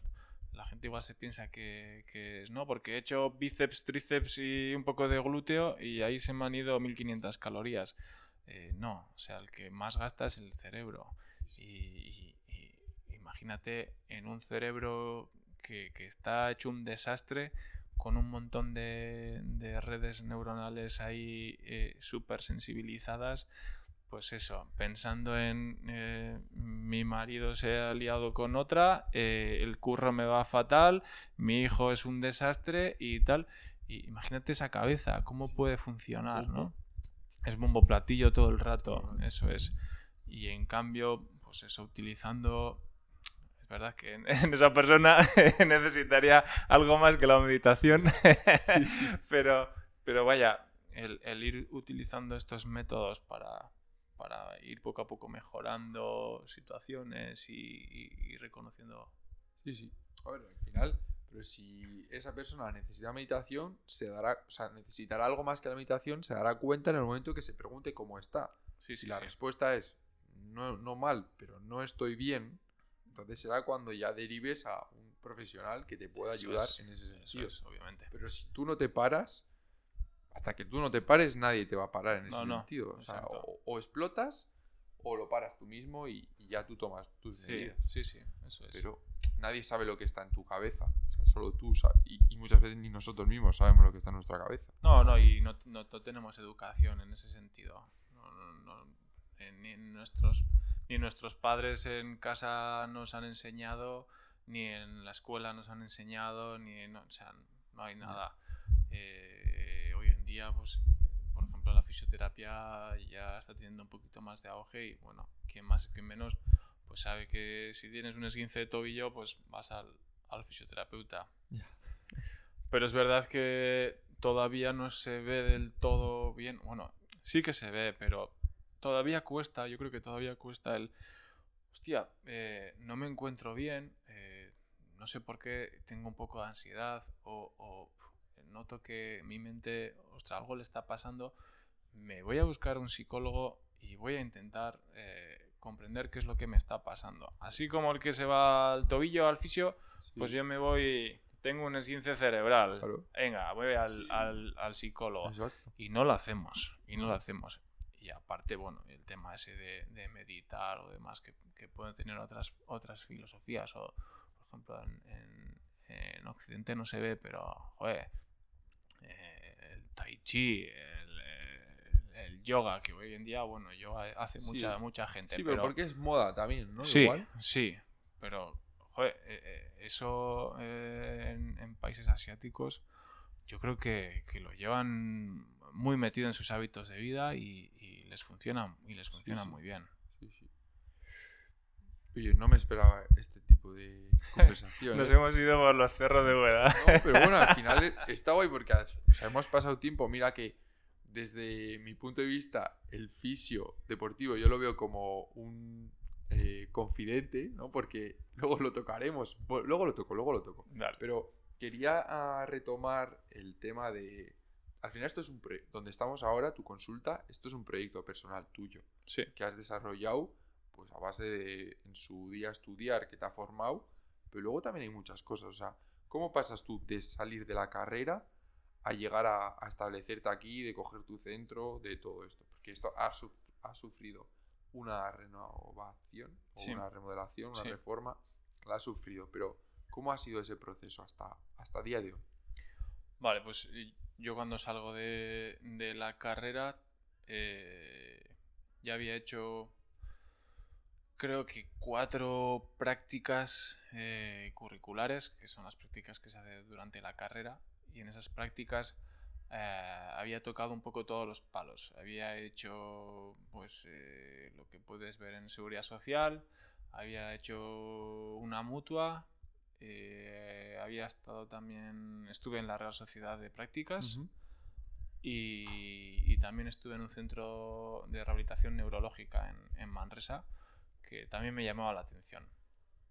En el momento en que hice la rehabilitación neurológica la descarté porque aunque me parecía algo súper interesante y tienen un meritazo increíble los fisios neuros, eh, no me sentía capacitado para, para vivir esos momentos de, de pérdida, porque, porque ahí, ahí se pierden muchísimos pacientes. Los fisios neuros, pues bueno, pacientes con ictus, con tal, muchas veces, pues, pues, pues desgraciadamente viven poco y, y el estar durante un año, dos años, tres años haciendo una rehabilitación y de repente eh, que el paciente se muera y demás. En ese momento, con lo joven que era y tal, era como, uff, no, yo no estoy capacitado para hacer esto. Y aparte que es ver todos los días al mismo paciente también, Ya. que era algo que no me, no me atraía demasiado. Entonces, por esos dos motivos dije fuera. Como muy... No mono- monótono. Sí, puede ser sí, la es muy sí. monótono, es muy monótono y, cada día haces más de lo mismo y más de lo mismo y más de lo mismo. Y sí que he hecho algo en clínica de eso, pero no, no- o sea, para nada eh, me, me he dedicado a ello. La seguridad social la descarté, igual que, el- que las mutuas, por, por el tema de pacientes cada 15 minutos, cada 20 minutos. Era horrible. Luego, como los tratamientos muy marcados por un médico rehabilitador. Ya. eh, Que os da libertad a ti, ¿no? De- No. Tampoco. No. O sea, tú eres un mandado al final. Me ha Sí. mandado el médico a que me hagas masaje en la rodilla. Eso es, sea. masaje, calorcito, la maquinita de ultrasonidos y tal. Y era como, bueno, soy el mono que te he dicho antes, pues soy ese mono que viene aquí y hace cuatro cosas, ocho horas y para su casa. Y uf, yo decía, Buah, es que prefiero estar en una panadería haciendo pan que, que hacer esto. No, de verdad, o sea, no, yo no podía. Y ya, o sea, muy pronto tenía muy claro que yo quería, quería eh, hacer mi propio trabajo. Y, y por casualidades de la vida, aquí cerquita de este centro que, que tengo ahora mismo, había un local muy pequeñito eh, que lo alquilé, lo reformé y empecé un poquito a practicar todas aquellas cosas que yo iba aprendiendo eh, pues, en ese tiempo. Porque es verdad que sales de la carrera y no tienes ni puñetera idea de nada. Hoy en día creo que los fisios salen mejor preparados que, que- que cuando yo salí. Pero cuando yo salí, pff, nada, eh, terminé, me, me apunté directamente a hacer un máster. Todo lo que hacía en el máster lo aplicaba en, en mis pacientes. Yo he, he sido he sido un poco kamikaze porque eh, venía un paciente con una cervicalgia y yo le trataba la cervicalgia y le trataba lo que podía y bien la cervicalgia. Pero si ese fin de semana había hecho un seminario de tobillo, ese paciente se iba con el tobillo manipulado sí o sí, ¿sabes? ¿Y para qué me manipulas el tobillo? No te preocupes que aquí es total cervical, te va a ir muy bien y tal. Ah, vale, vale, gracias, gracias. Y, ¿sabes? Y yo era mi centro de pruebas, totalmente. Entonces yo me pasé los primeros, no sé, dos años, tres años, eh, los que también luego estaba estudiando osteopatía y demás, me pasé así. Y yo trataba y utilizaba los, los 45 minutos de tratamiento para eso y luego metía mi, pues eso. ¿Qué necesito trabajar? Eh, la manipulación de la lumbar, a manipular lumbar. Y entonces es una forma cojonuda de, de aprender, porque tocas muchos pacientes, muchos pacientes muy diferentes y coges manos, coges eso. Y eso me vino muy bien. Y luego ya una vez que, pues creo que fueron, transcurrieron unos seis años o algo así, eh, me empecé a agobiar dentro de la clínica porque era una clínica muy pequeñita, en verano hacía mucho calor, eh, necesitaba espacio para hacer ejercicio. Yo esto del ejercicio ya lo tenía muy metido en, en, las venas desde hace mucho tiempo y hostia, me agobiaba muchísimo. Y salió la oportunidad de este centro y me tiré de cabeza. Y aquí estamos, ahora llevo ya cuatro años y medio con este proyecto. Este año, en enero, mm, remodelé un poco la, la, zona del gimnasio para los programas y demás, pero eso, ya muy, muy, muy inmerso, intentando crear un equipo, ya no solo que sea Igor como, como el, el, el fisio de, de, la clínica, sino pues estoy con, con Ekaitz y con, con un compañero también que me viene a echar una mano un par de días poco intentando crear un equipo, un equipo que, que, trabaje al unísono y quién sabe si en el futuro también pues podamos eh, incorporar un Nutri, eh, un psicólogo. Ya trabajo con gente externa a la clínica, pero es verdad que, que, lo ideal sería tener un equipo, ¿no? Un yeah. equipo en el, que, en el que sea un equipo multidisciplinar para, para poder eh, acoger todas aquellas claro. disciplinas que, pues eso, si necesitamos que atienda un, un, un psicólogo, pues eh, que entre el psicólogo, uh -huh. si necesitamos tirar de Nutri, pues el Nutri, eh, yo qué sé, quizá en un futuro pues pueda ser que metamos un, un preparador físico, pero bueno, de momento construyendo la base puramente fisioterápica y en eso estamos. Ya, no, o sea, la verdad que muy chulo y sobre todo lo que comentas de, eh, tenía apuntado además la pregunta que a futuro nos habías adelantado antes lo que estabas aplicando el programa ahora, sobre todo a nivel deportivo, a nivel de preparación, uh -huh. de ejercicios y tal, sobre de adaptabilidad hacia o para con el paciente. Pero está guay el enfoque que das porque es un poco también de lo que hemos hablado antes, ¿no? De engloba todo, o sea, todo está unido, todo va con un poco con los hábitos y, y me parece muy chulo porque sí que eh, creo que mucha gente se piensa que cada cosa, o sea, que todo está relacionado, pero la gente nos pensamos que me duele esto porque he hecho tal, pero es que igual la cabeza también afecta de alguna manera, porque en muchas lesiones también el tema mental afecta muchísimo, o en enfermedades concretas, o sea, todo está unido y está guay esto de que al final un psicólogo te puede ayudar a que una persona pierda un poco ese miedo a, no sé si decirte, sea, a moverse. Exacto, a moverse sí. o, o, apoyar la rodilla después de una sí. operación. O sea, todo eso son procesos de sí. aceleración. De... Eso es algo que se ve, quizás se ve más en, el, en, en un equipo deportivo, deportivo ¿no? Que bueno, que todavía el, cuesta ¿eh? ver el trabajo un poco sinérgico entre fisio, prepa, el nutri, el... Es verdad que yo, por ejemplo, lo que viví sí que teníamos mucha sinergia entre Lander y yo, por ejemplo, entre Prepa y yo. Pero luego, pues claro, el no tener pues eh, a nivel económico medios, pues, pues te hace que quizá el médico no está allí todos los días, que el nutricionista no está allí todos los días, que no teníamos un psicólogo.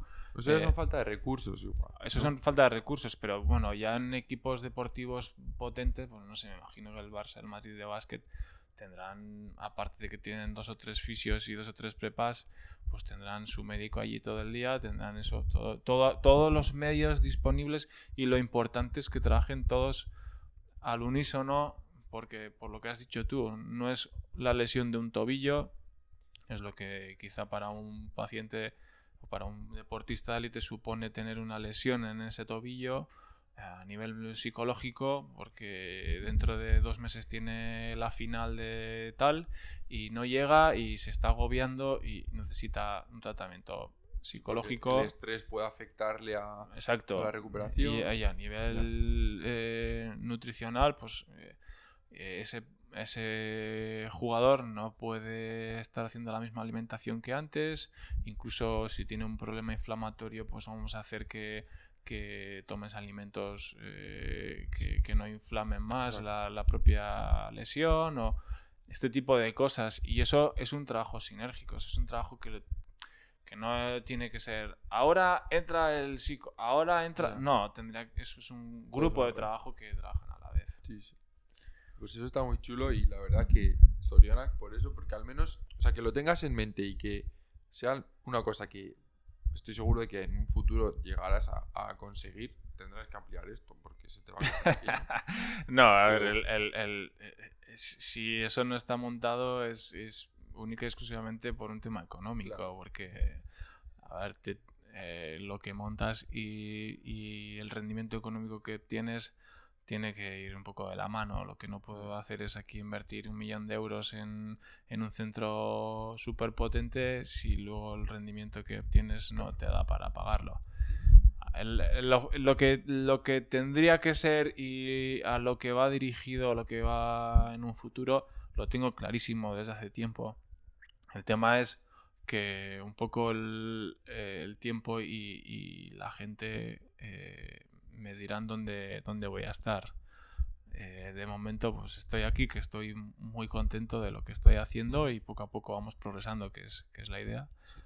Pero nadie sabe dónde vamos a estar dentro de 10 años.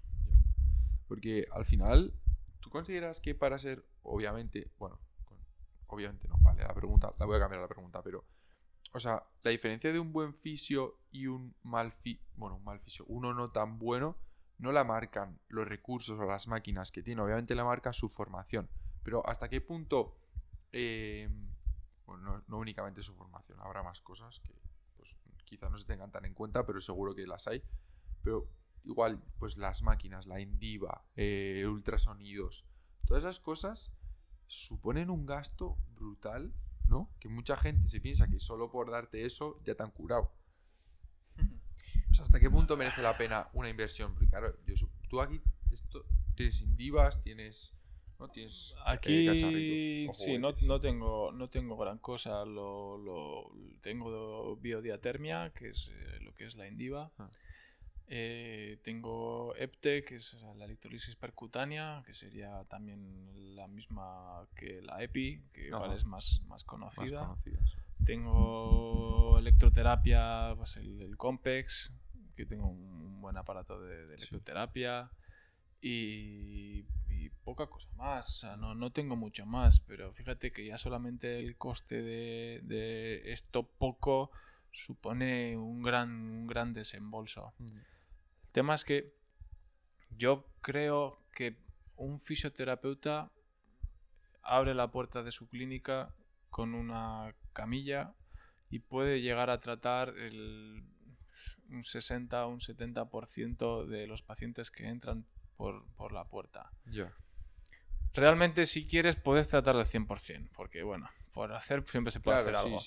Pero hacer un tratamiento competente en, ese aspecto.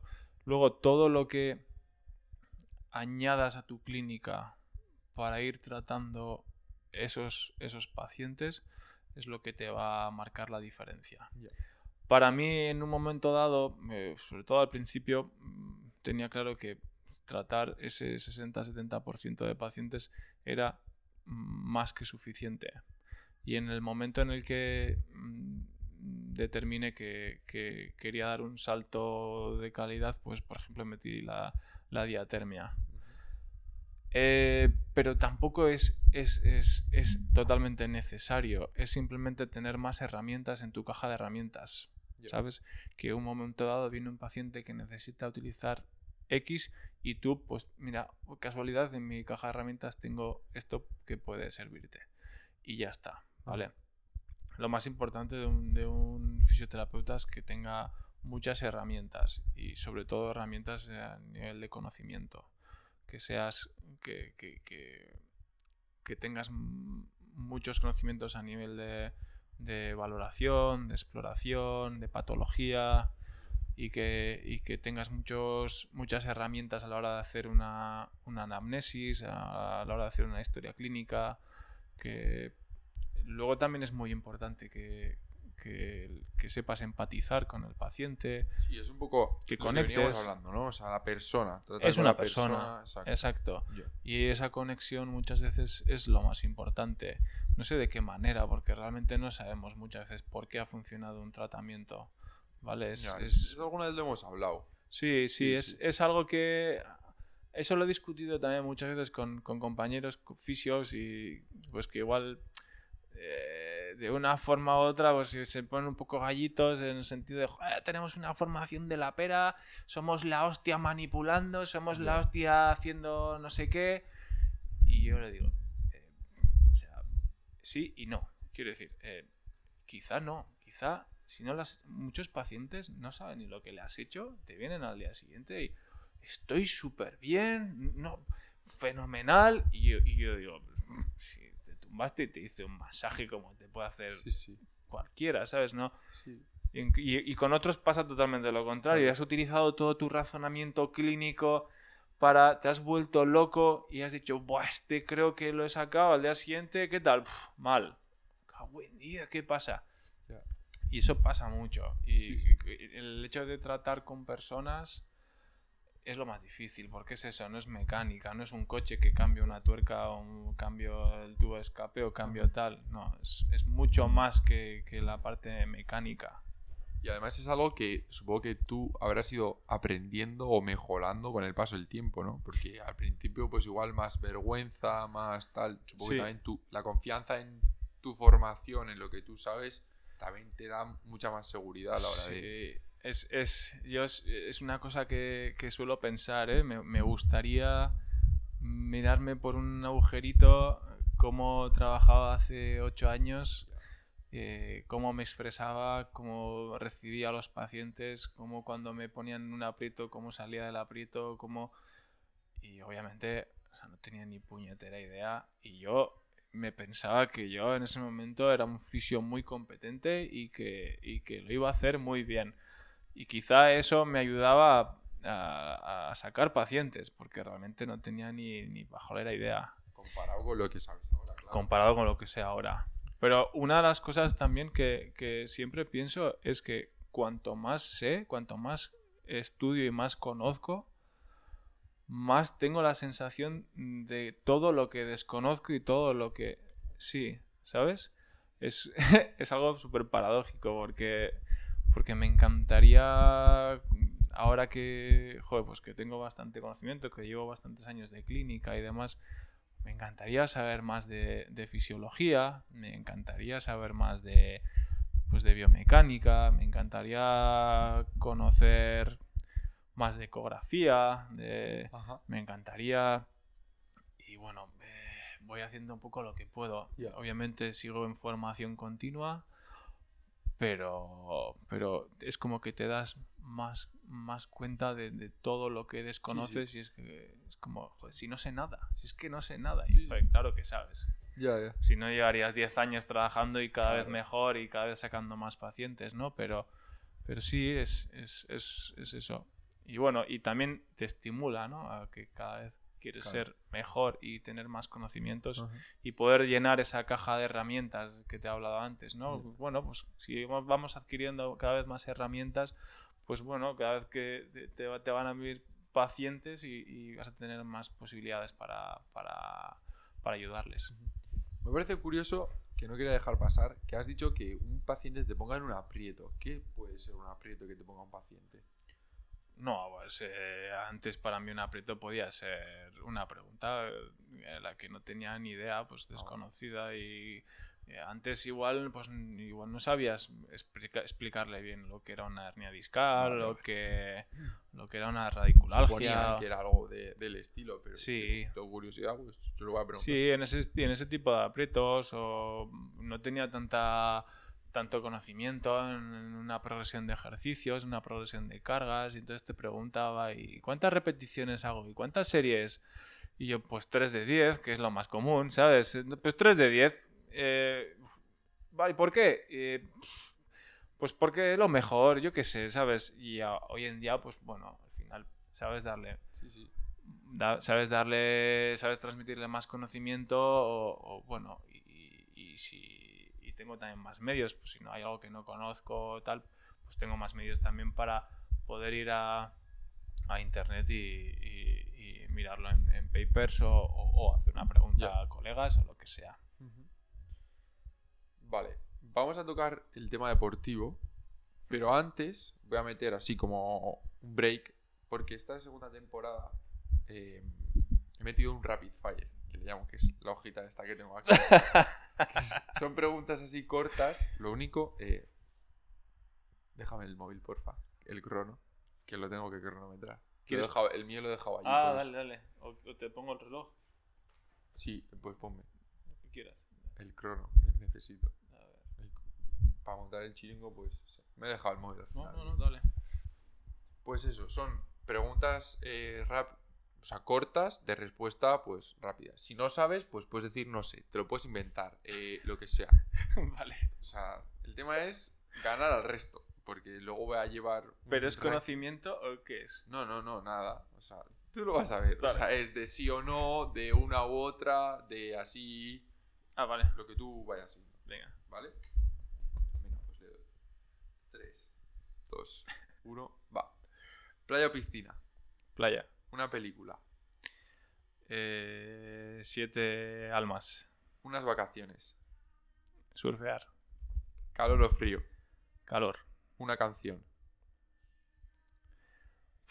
Paso. Perro o gato. Perro. Un hobby. Surf. Blanco o negro. Blanco. Una ciudad. San Sebastián. Mar o montaña. Mar. Un ejemplo a seguir o un ídolo.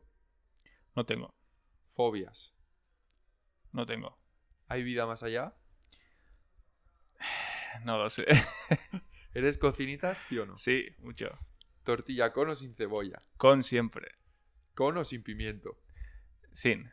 Una bebida. El agua. Una comida. Eh, la chuleta. Un deseo. Eh, seguir progresando. Y cantar o bailar. Mm, bailar. 1-0-1. Está bien. Está bastante bien. Sí. Sí, sí. Me ha parecido antes ver eh, que Sí, no es el récord. no es el No es récord. el récord. Ya- he visto Ya por ahí de que no es el récord. 56 fue por ahí he visto en alguna. Sí. No, pero no, no es el récord, pero bueno, está bien, está bien. Ha salido el paso, te he permitido un no sé, no sé si era la respuesta que yo buscaba, porque un paso, has dicho un paso, no he, no he puesto ningún comodín de paso, pero bueno, te lo voy a permitir. Ah, vale. Así que- Eso. no, pero me ha escrito mucha gente que, que le ha parecido chulo. O sea, voy a aprovechar también, porque no sé si para cuando salga el programa lo habré dicho, pero. O sea, desde que ha salido la nueva temporada, me está escribiendo mucha gente como con mucho feedback positivo, que les ha gustado, que se alegran de que, de que haya vuelto el, el podcast, que bueno, no me lo esperaba.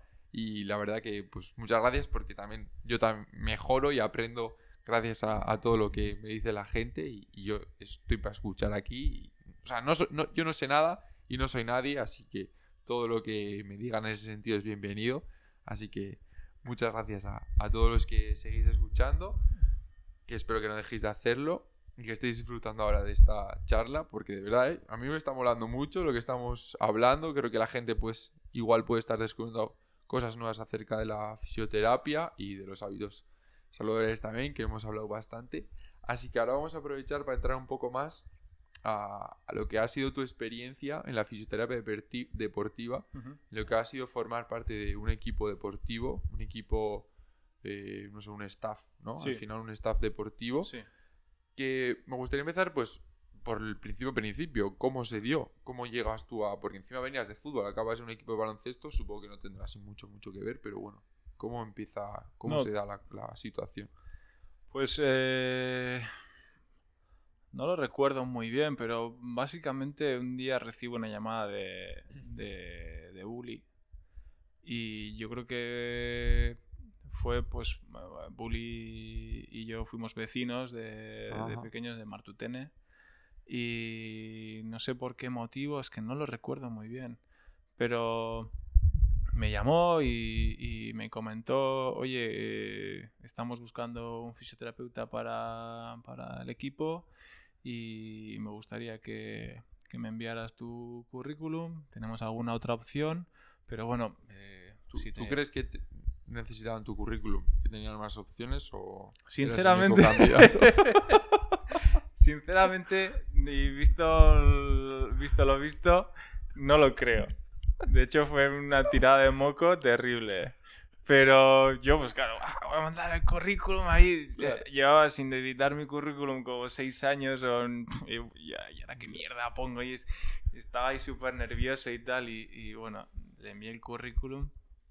Y, y yo, ah, pf, ah, y además, eh, justo encima me había comprado la clínica nueva. Ah, estaba con un jaleo metido terrible y, y, y ahora me llaman estos para, para ahora, ahora, ¿sabes? Lle- Llevo seis años aquí currando y tal, que me encantaría eh, estar en un sitio y tal, y justo cuando, cuando tengo más lío, ¡pam! me llama Bully. Y, pero bueno, un poco con la, con la idea de, "Pf, puede ser, pero, pero no. ya. Eh, creo que tenía algo que ver también David. eh, León. el- David León, sí, eso es. También porque me conocía y Ajá. tal, y bueno, eh, bueno, eso. Y total, que, que a los tres o cuatro días me llama Bully, oye, que quiero que vengas a hacer una entrevista. Lo mismo, yo las entrevistas, me cago en la mar. y llego ahí a Yumbe y, y me acuerdo que estaba, en ese año estaba Porfi, pero Porfi Por estaba, con Senegal. estaba con Senegal. Claro. Entonces nos sentamos en la mesa, Bully de frente, Sergio al lado mío, pero en plan rollo segurata, Sergio García, y, y creo que había otra persona. Lander o... No, Lander no estaba, Lander Germán. estaba de... No, igual estábamos solo los dos, ¿eh? Ah. Y Lander estaba de viaje de novios. Ah, vale. Y bueno, total, Bully ahí haciéndome preguntas y Sergio, que de vez en cuando le miraba así para un lado, como diciendo, igual me descuido y me suelta una hostia, porque no decía nada, Ya. estaba ahí segurata chungo. Y, y Bully haciendo preguntas en plan súper serio ahí y tal, y uf, yo respondiendo como podía, y no sé, creo que he salido del paso y tal, y, y bueno, te- terminamos la entrevista y, y lo mismo. No, bueno, pues eh, tenemos otros, otros currículums aquí. Esta mañana hemos hecho una entrevista. Bueno, ya te llamaremos para Bueno, decirte. bueno, el Bully tirándosela, oh, pero... pero terrible, o sea, era, un- era un triple de 9 metros eso, chaval. Y, y yo, claro, pf, ah, ya está, bueno, que no, que no, No, van a pillar, ah, que no me van a pillar, yo tranquilo y tal. Y a los dos días así me llama y, oye, que, que sí. Y yo en plan de, no me jodas. Y me iba a ir de vacaciones ahora, ahora qué hago y tal, no sé qué. Y al final me fui de vacaciones, pero, pero todo súper rápido, estaba todo el día con el Ya. móvil pendiente de los jugadores, de tal. Fue una locura.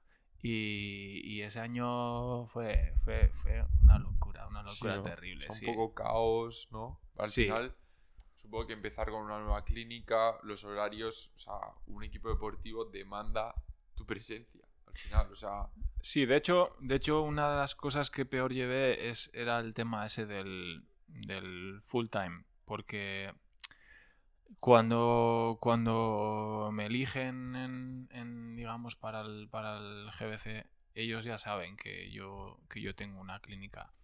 Y es verdad que yo les transmito que, bueno, que, que voy a dar prioridad a- al GBC, pero que también tuvieran en cuenta que, que yo tenía una clínica y que la clínica era mi futuro y era lo que realmente me daba de, me daba de comer. GBC para mí era, era un sueño porque, porque era entrar en el, en el tema de rendimiento, era, era, lo máximo estar en, en, ACB y demás, joder, para mí era, era un sueño.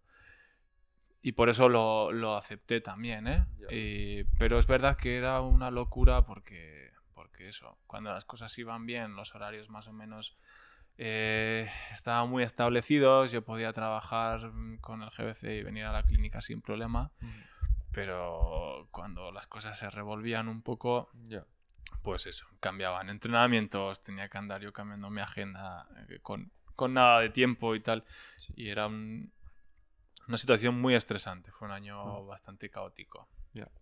Es que yo creo que la gente no es consciente porque eh, no es al final como voy a titular la entrevista, pero la charla, pero me parece que vosotros sois las personas, como he dicho al principio, ¿no? O sea, sois súper imprescindibles, pero...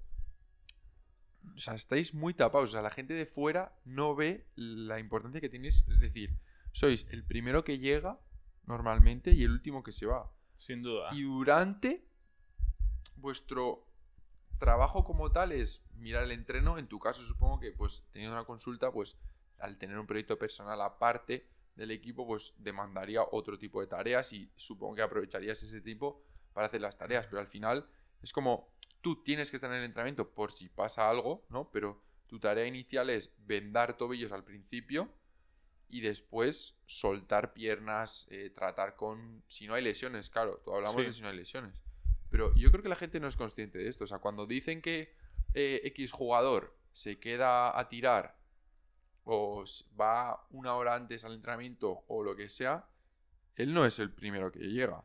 Antes habrá alguien, ya no te digo el que tenga que abrir el pabellón, pero el que le tenga que vendar el tobillo, el que le tenga que poner eh, a calentar, tal. Y en parte el fisio, creo que es una de las personas que desde fuera no se valora, pero para mí, o sea, sois un tapau, ¿no? Que la gente no, no, no valora realmente lo que hay detrás de, una profesión como es la del fisio, que sin vosotros, yo he estado en equipos que no tenían fisio full time y, hostia, la diferencia es muy heavy.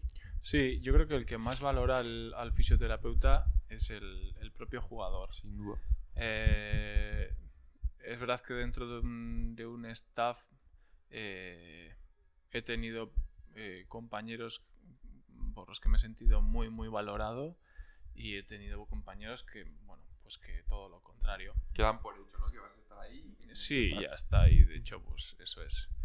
Pero eh, es verdad que en, general he tenido conversaciones con, con, también con otros deportistas de otros ámbitos, con entrenadores de fútbol y demás, y en todos los casos eh, hablamos de lo mismo, que no... El fisioterapeuta es una figura que está bastante denostada o eh, eh, somos los que de los que más trabajamos porque tanto los prepas como nosotros estamos ahí casi full time y somos los peores pagados, somos los que nos menos reconocidos, menos reconocidos, los que nos comemos toda la mierda y, y creo que bueno eh, no debería ser así, porque tienes a deportistas que están eh, dando un rendimiento X que, es, que tienen eh, cobran X. vamos a poner un ejemplo, ya que es estratosférico, es, tienes a Cristiano Ronaldo que cobra 25 millones al año con un fisioterapeuta que gana 20.000 euros al año brutos a ver, eh, seguramente puede ser un buen fisioterapeuta, pero normalmente los fisioterapeutas buenos no, van a estar full time por 20.000 euros brutos al año. Entonces, ¿qué pasan? Los deportistas de élite buenos, buenos, que ganan muchísimo dinero, casi todos tienen su, fisioterapeuta propio full time. En equipos como el GBC, pues bueno, al final dan un servicio, dan un servicio y bueno, y bastante bien. Y han tenido fisioterapeutas muy competentes en, eh, y con bastante renombre, además, aquí en, en Guipúzcoa. Eh, y joder, creo que han tenido mucha suerte por ello en, el, en el, GBC, pero al final, pues eh, estás ahí jugando con, pues bueno, el, fisio quiere cumplir su sueño de, de- estar en, en la élite Ya. y a cambio pues rebajas un poco tu salario, pero ostras, es, es muy difícil, es muy difícil porque te requiere mucho, aparte el estrés de... El, el entrenador te dice, oye, que tengo que tener a este tío para antes de ayer. La, la presión, ¿no? Que aquí en la, la clínica no tienes esa urgencia. Y tienes, a ver, eh, Bueno, tampoco depende. es verdad porque el paciente te paga Sí. y te exige. Sí. Lo que pasa es, Es que verdad, es verdad. no es lo mismo. No es lo mismo. Entonces, eh, creo que no estamos suficientemente reconocidos. Obviamente, en el deporte de élite no hay pasta y cada día hay, hay menos pasta y entonces empiezan a restar del, de, pues eso, de abajo, del prepa, del, del fisio, del psicólogo, del nutri y, Sí, sí. y lo entiendo, pero eh, creo que, que se le tendría que dar mucha más importancia porque, porque creo que tenemos mucha influencia en, en- en el equipo. Tenemos mucha influencia, por ejemplo, en los años en los que yo estuve en el GBC junto con Lander. Lander eh, es un poco chalado de, de los Excel, de la- Sí. los estudios y demás.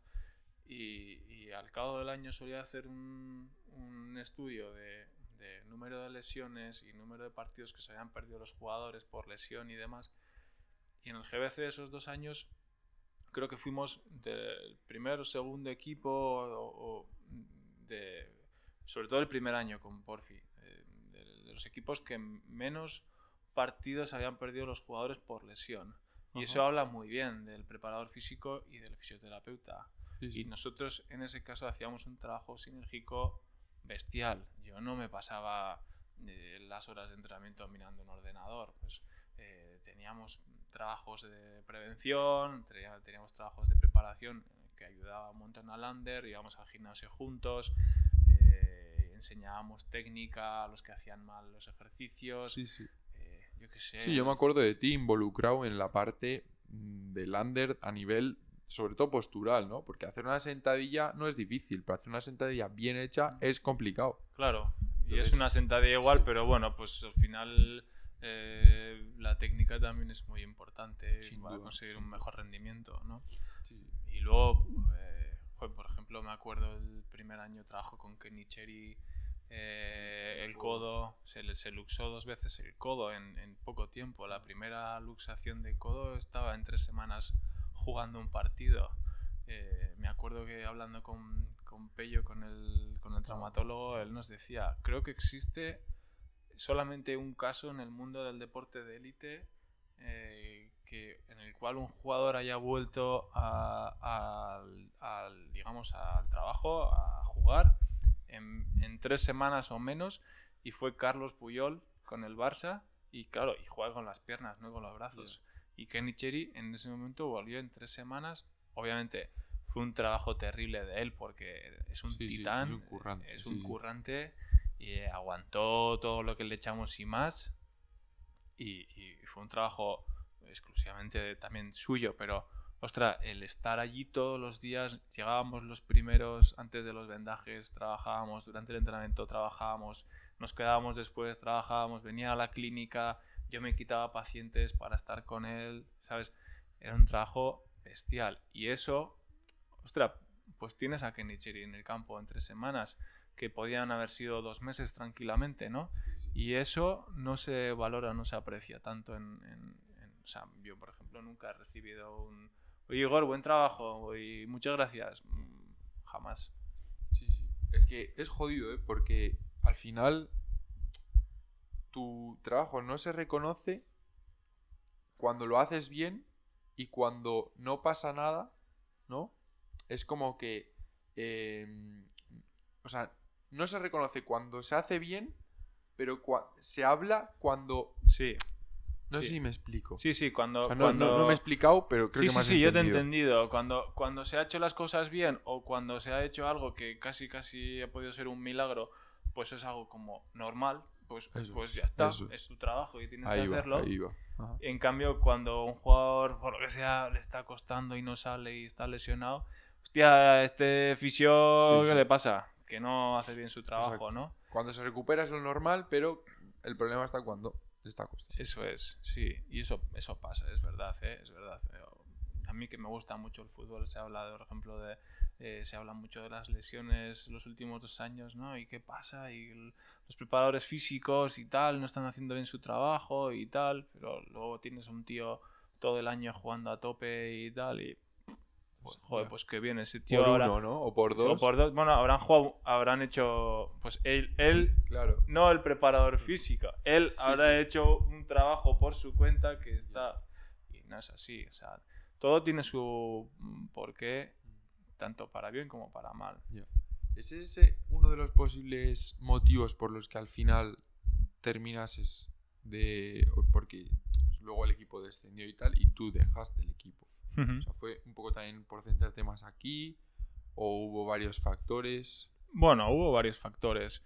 Es verdad que esos dos años yo uf, termino muy quemado por, por bueno, porque eh, fue un poco difícil llevar el, el tema clínica y, y equipo a la vez.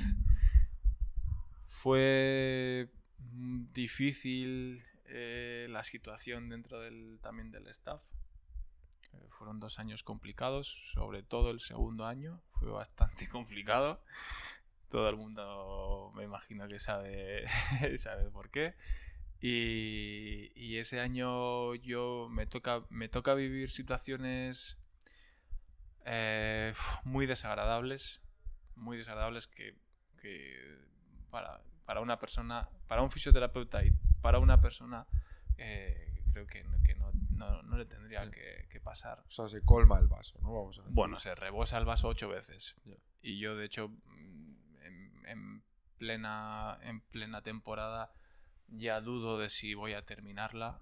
Lo único que, bueno, un poco por, porque, por mis principios y demás, pues Compromiso. digo ¿no? compromiso absoluto. Voy a terminar la, la temporada y cuando termine la temporada, pues ya veremos.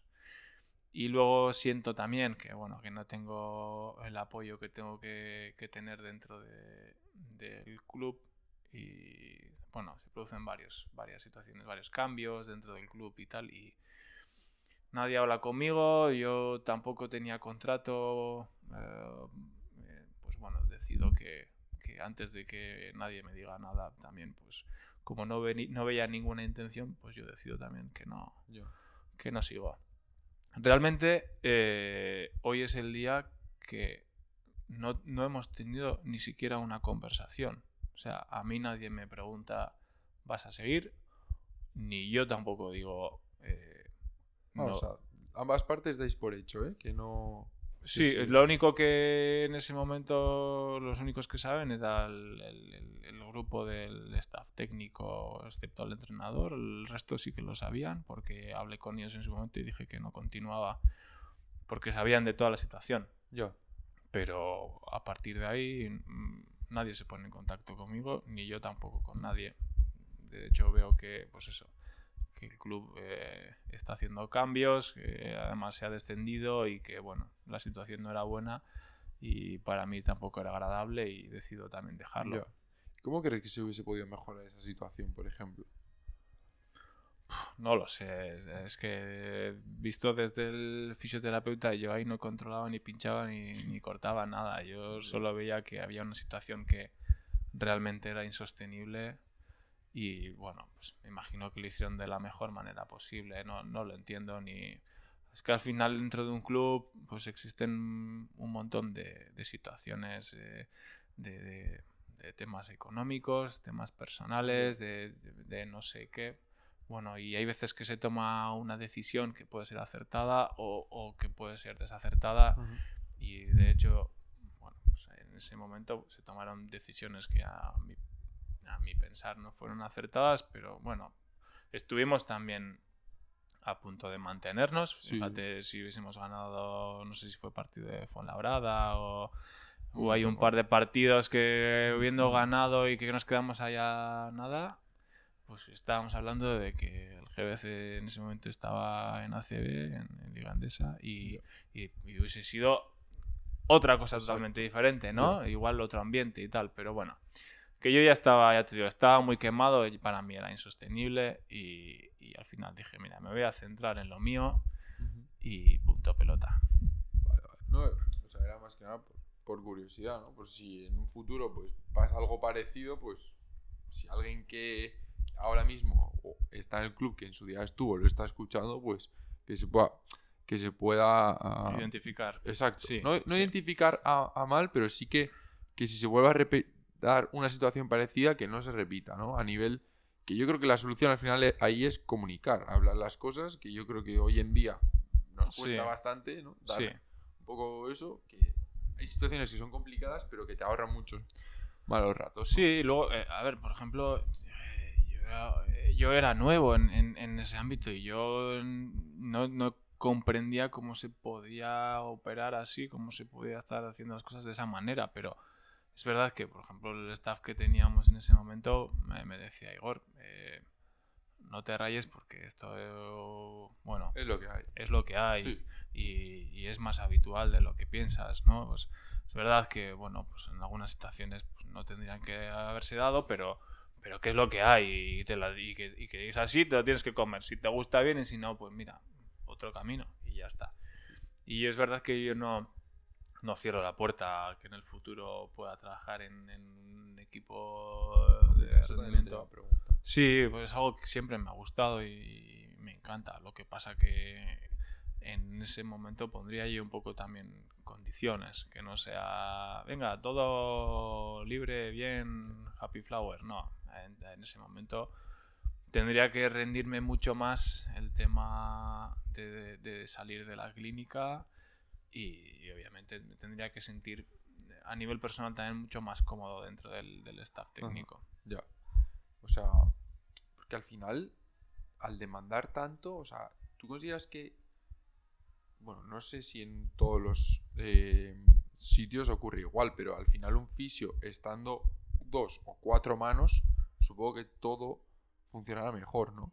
Sí, obviamente. De hecho, en eh, el segundo año, creo que fue, eh, yo estaba ya tan Sí, saturado porque eso es, eh, y, y- y decido eh, buscar, claro, fue, fue por mi cuenta. Ajá. Decido buscar si pido, pido permiso al club, pido permiso al entrenador y decido buscar a una persona que entrase como, como una especie de becario, un ayudante.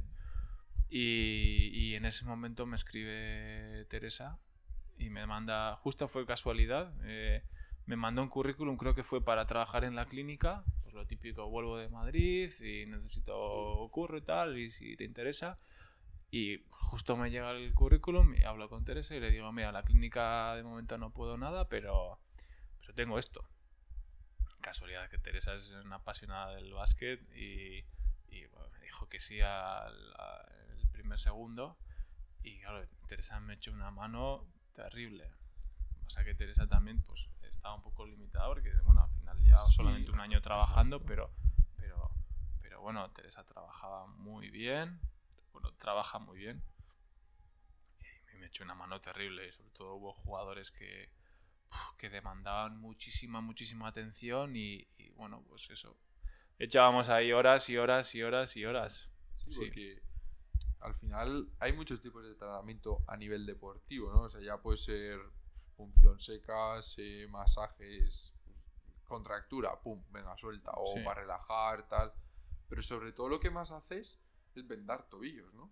Yo no sé si has vendado tú tantos tobillos nunca. De hecho, me has dicho que desde que saliste del club has vendado en tu clínica tres tobillos o así en... Sí, ¿Cuántos años? pues del 2019, eh, sí, sí. Tres tobillos habré vendado, sí, no más. En cambio ahí vendaba todos los días. Si había un entrenamiento, creo que eran 18 y si había dos, pues el doble. Sí, sí, además hacíamos la coña, me acuerdo el, el primer año que estaban eh, Henk y, y Dan, Sí. eh, hacíamos la coña de, venga, oye, a ver cuánto tardas en... Y ponían el cronómetro y, y lo hacíamos con, con el cronómetro. Y sí, y el segundo año todavía fue peor porque había todavía más... más eh, muchas veces es, no es por lesión, sino por prevención. Ya. Porque hay muchos jugadores que están habituados a, a entrenar y a, y a jugar con vendajes. Y entonces, pues, pues a vendar y todos los días vendajes, vendajes. Pero para mí no era lo más costoso.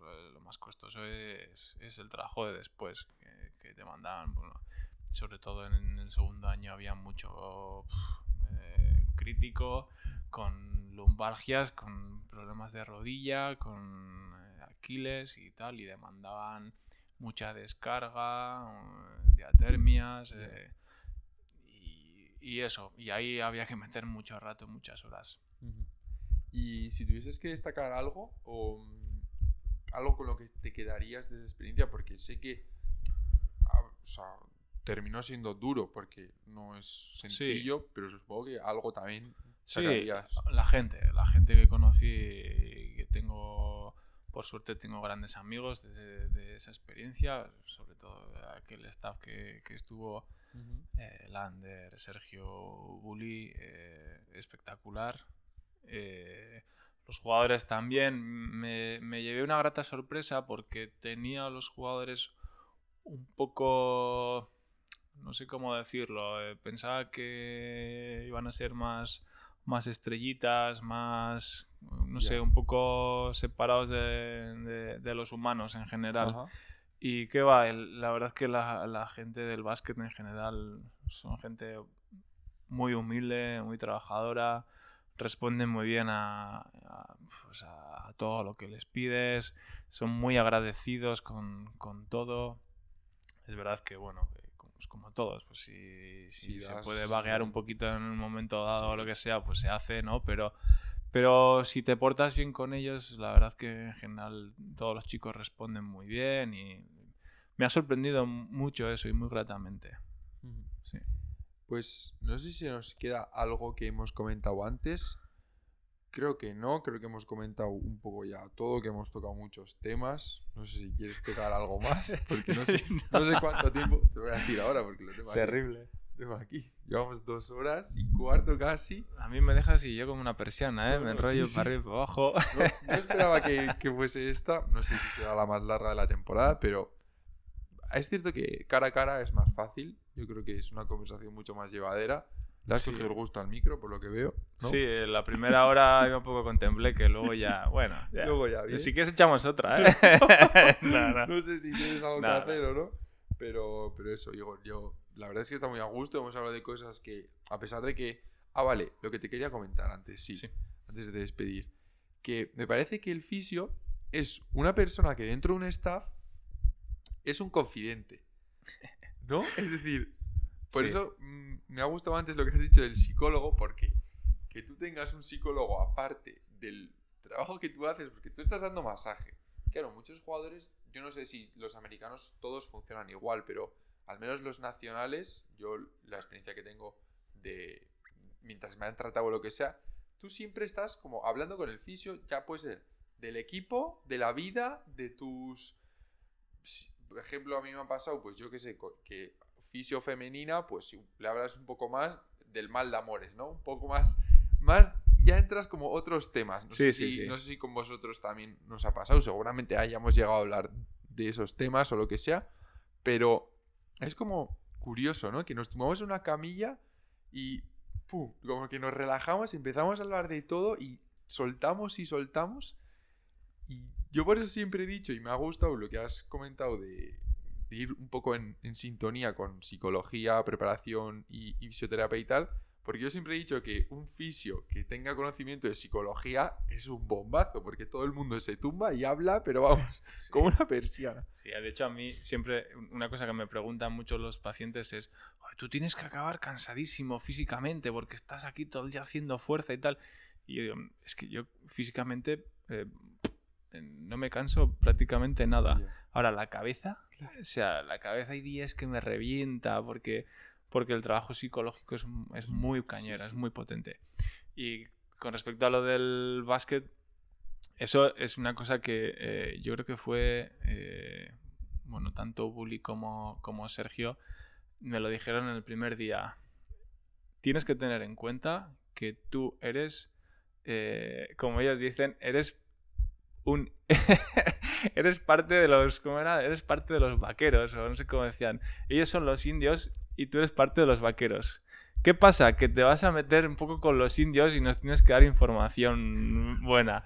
Pero eres un vaquero, así que no te, no te mezcles con los, con los indios y tal, decían. Entonces, es verdad que eh, tenía que estar un poco entre, entre dos aguas, porque estás todo el día con, con, con los chicos, con los jugadores.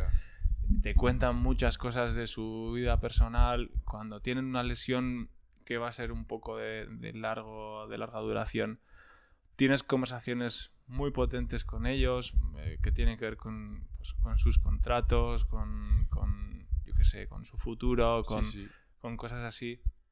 Y, y, eso es muy importante que, que, digamos, que tengas tu parte de indio y tu parte de vaquero y que sepas trasladar muy bien la información del, del jugador a, al staff porque es muy importante eh, a la hora de cuándo le puedes exigir al, al jugador, cuándo le puedes meter a entrenar, cuándo le puedes meter a jugar, cuánto le puedes exigir cuando esté jugando, ¿vale? Es muy importante y, y, y que esa, esa labor del fisioterapeuta y del preparador físico también, ¿eh? es, es, muy importante. Y eso Lander y yo creo que lo hacíamos, lo hacíamos muy bien. Porque además es una posición complicada porque en sí nosotros nos tumbamos en la camilla confiando ¿no? O sea, hablamos en confianza. Entonces, claro, tú tendrá que haber una línea en la que tú no puedas cruzar a nivel de contar. O sea, tú es a nivel, lo que pueda ayudar a nivel deportivo, claro. tú lo, es lo que transmites. Claro, yo... supongo que te pasará lo mismo. Sí, ¿no? a casa y no, fulanito me ha contado no sé qué, no, sé cuál. No, obviamente aquí, o sea, yo siempre he dicho, o sea, lo, lo, que te cuenta un paciente se queda ahí. Lo que pasa es que tú sí que puedes eh, es algo subjetivo porque totalmente eh, estás persiguiendo algo y tú lo estás transmitiendo. Es como al final puedes hacer un teléfono escacharrado si quieres, ¿no? Hostia, pues le he visto fatal, el jugador está de puta madre y lo estás puteando, ¿no? Pero siendo lo más objetivo posible dentro de la subjetividad, eh, lo que tienes que transmitirle al, al staff es un poco cómo lo estás percibiendo al jugador, cuáles son las sensaciones que él te transmite ya no solo físicas, sino a nivel psicológico, mental, cómo le ves.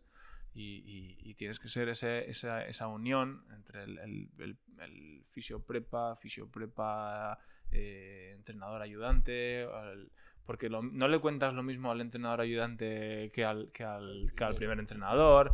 Entonces el entrenador ayudante luego hace un poco ese otro puente, otro puente hacia el entrenador. Y eso yo creo que lo hacíamos muy bien. Era, también era muy divertido, ¿eh? eh me acuerdo anécdotas en Granada, por ejemplo, cuando fuimos a jugar ahí el, la pretemporada. La pretemporada. Aquello era cojonudo. Eh, porque ya estaba aquí ni lesionado y, eso, y hablaba con, con Bully o con Sergio y tal. Y, podía contar, además estaba empezando y podía contar, pero no, pero tal. era cojonudo, yo me lo pasaba muy bien. Sobre todo eso es lo más importante, ¿no? Al final que a pesar de que las has pasado, has pasado penurias, ¿no? Porque al final, ya no a nivel profesional, sino a nivel personal, también te has sentido como un poco ante algunas situaciones como que te han sobrepasado, ¿no? Sí. Que te, termines quedando con esto y que esa experiencia puedas terminar sacando una sonrisa y que te quedes como los recuerdos, la gente, tal. Sí, sí. Eso es lo más importante. Sí, sí, totalmente. Así que súper bien. El libro, que es lo que pregunto siempre, ya me lo has dicho antes, ¿no? Que es el de Saludablemente, de Marcos Vázquez. Eso es. Entonces, bueno, lo dejaré todo en la nota del podcast. También te pediré un poco que me pases info de, lo que es la consulta. Va a también dejarlo en las notas. Y poco más. Poco más después de, todo lo mucho que hemos dicho. Así que nada, pues otra vez gracias Igor y, y, a todos vosotros que nos estáis escuchando, nos estáis viendo en YouTube. Eh, muchas gracias también por estar un día más. Si tienes algo más que decir, eres libre.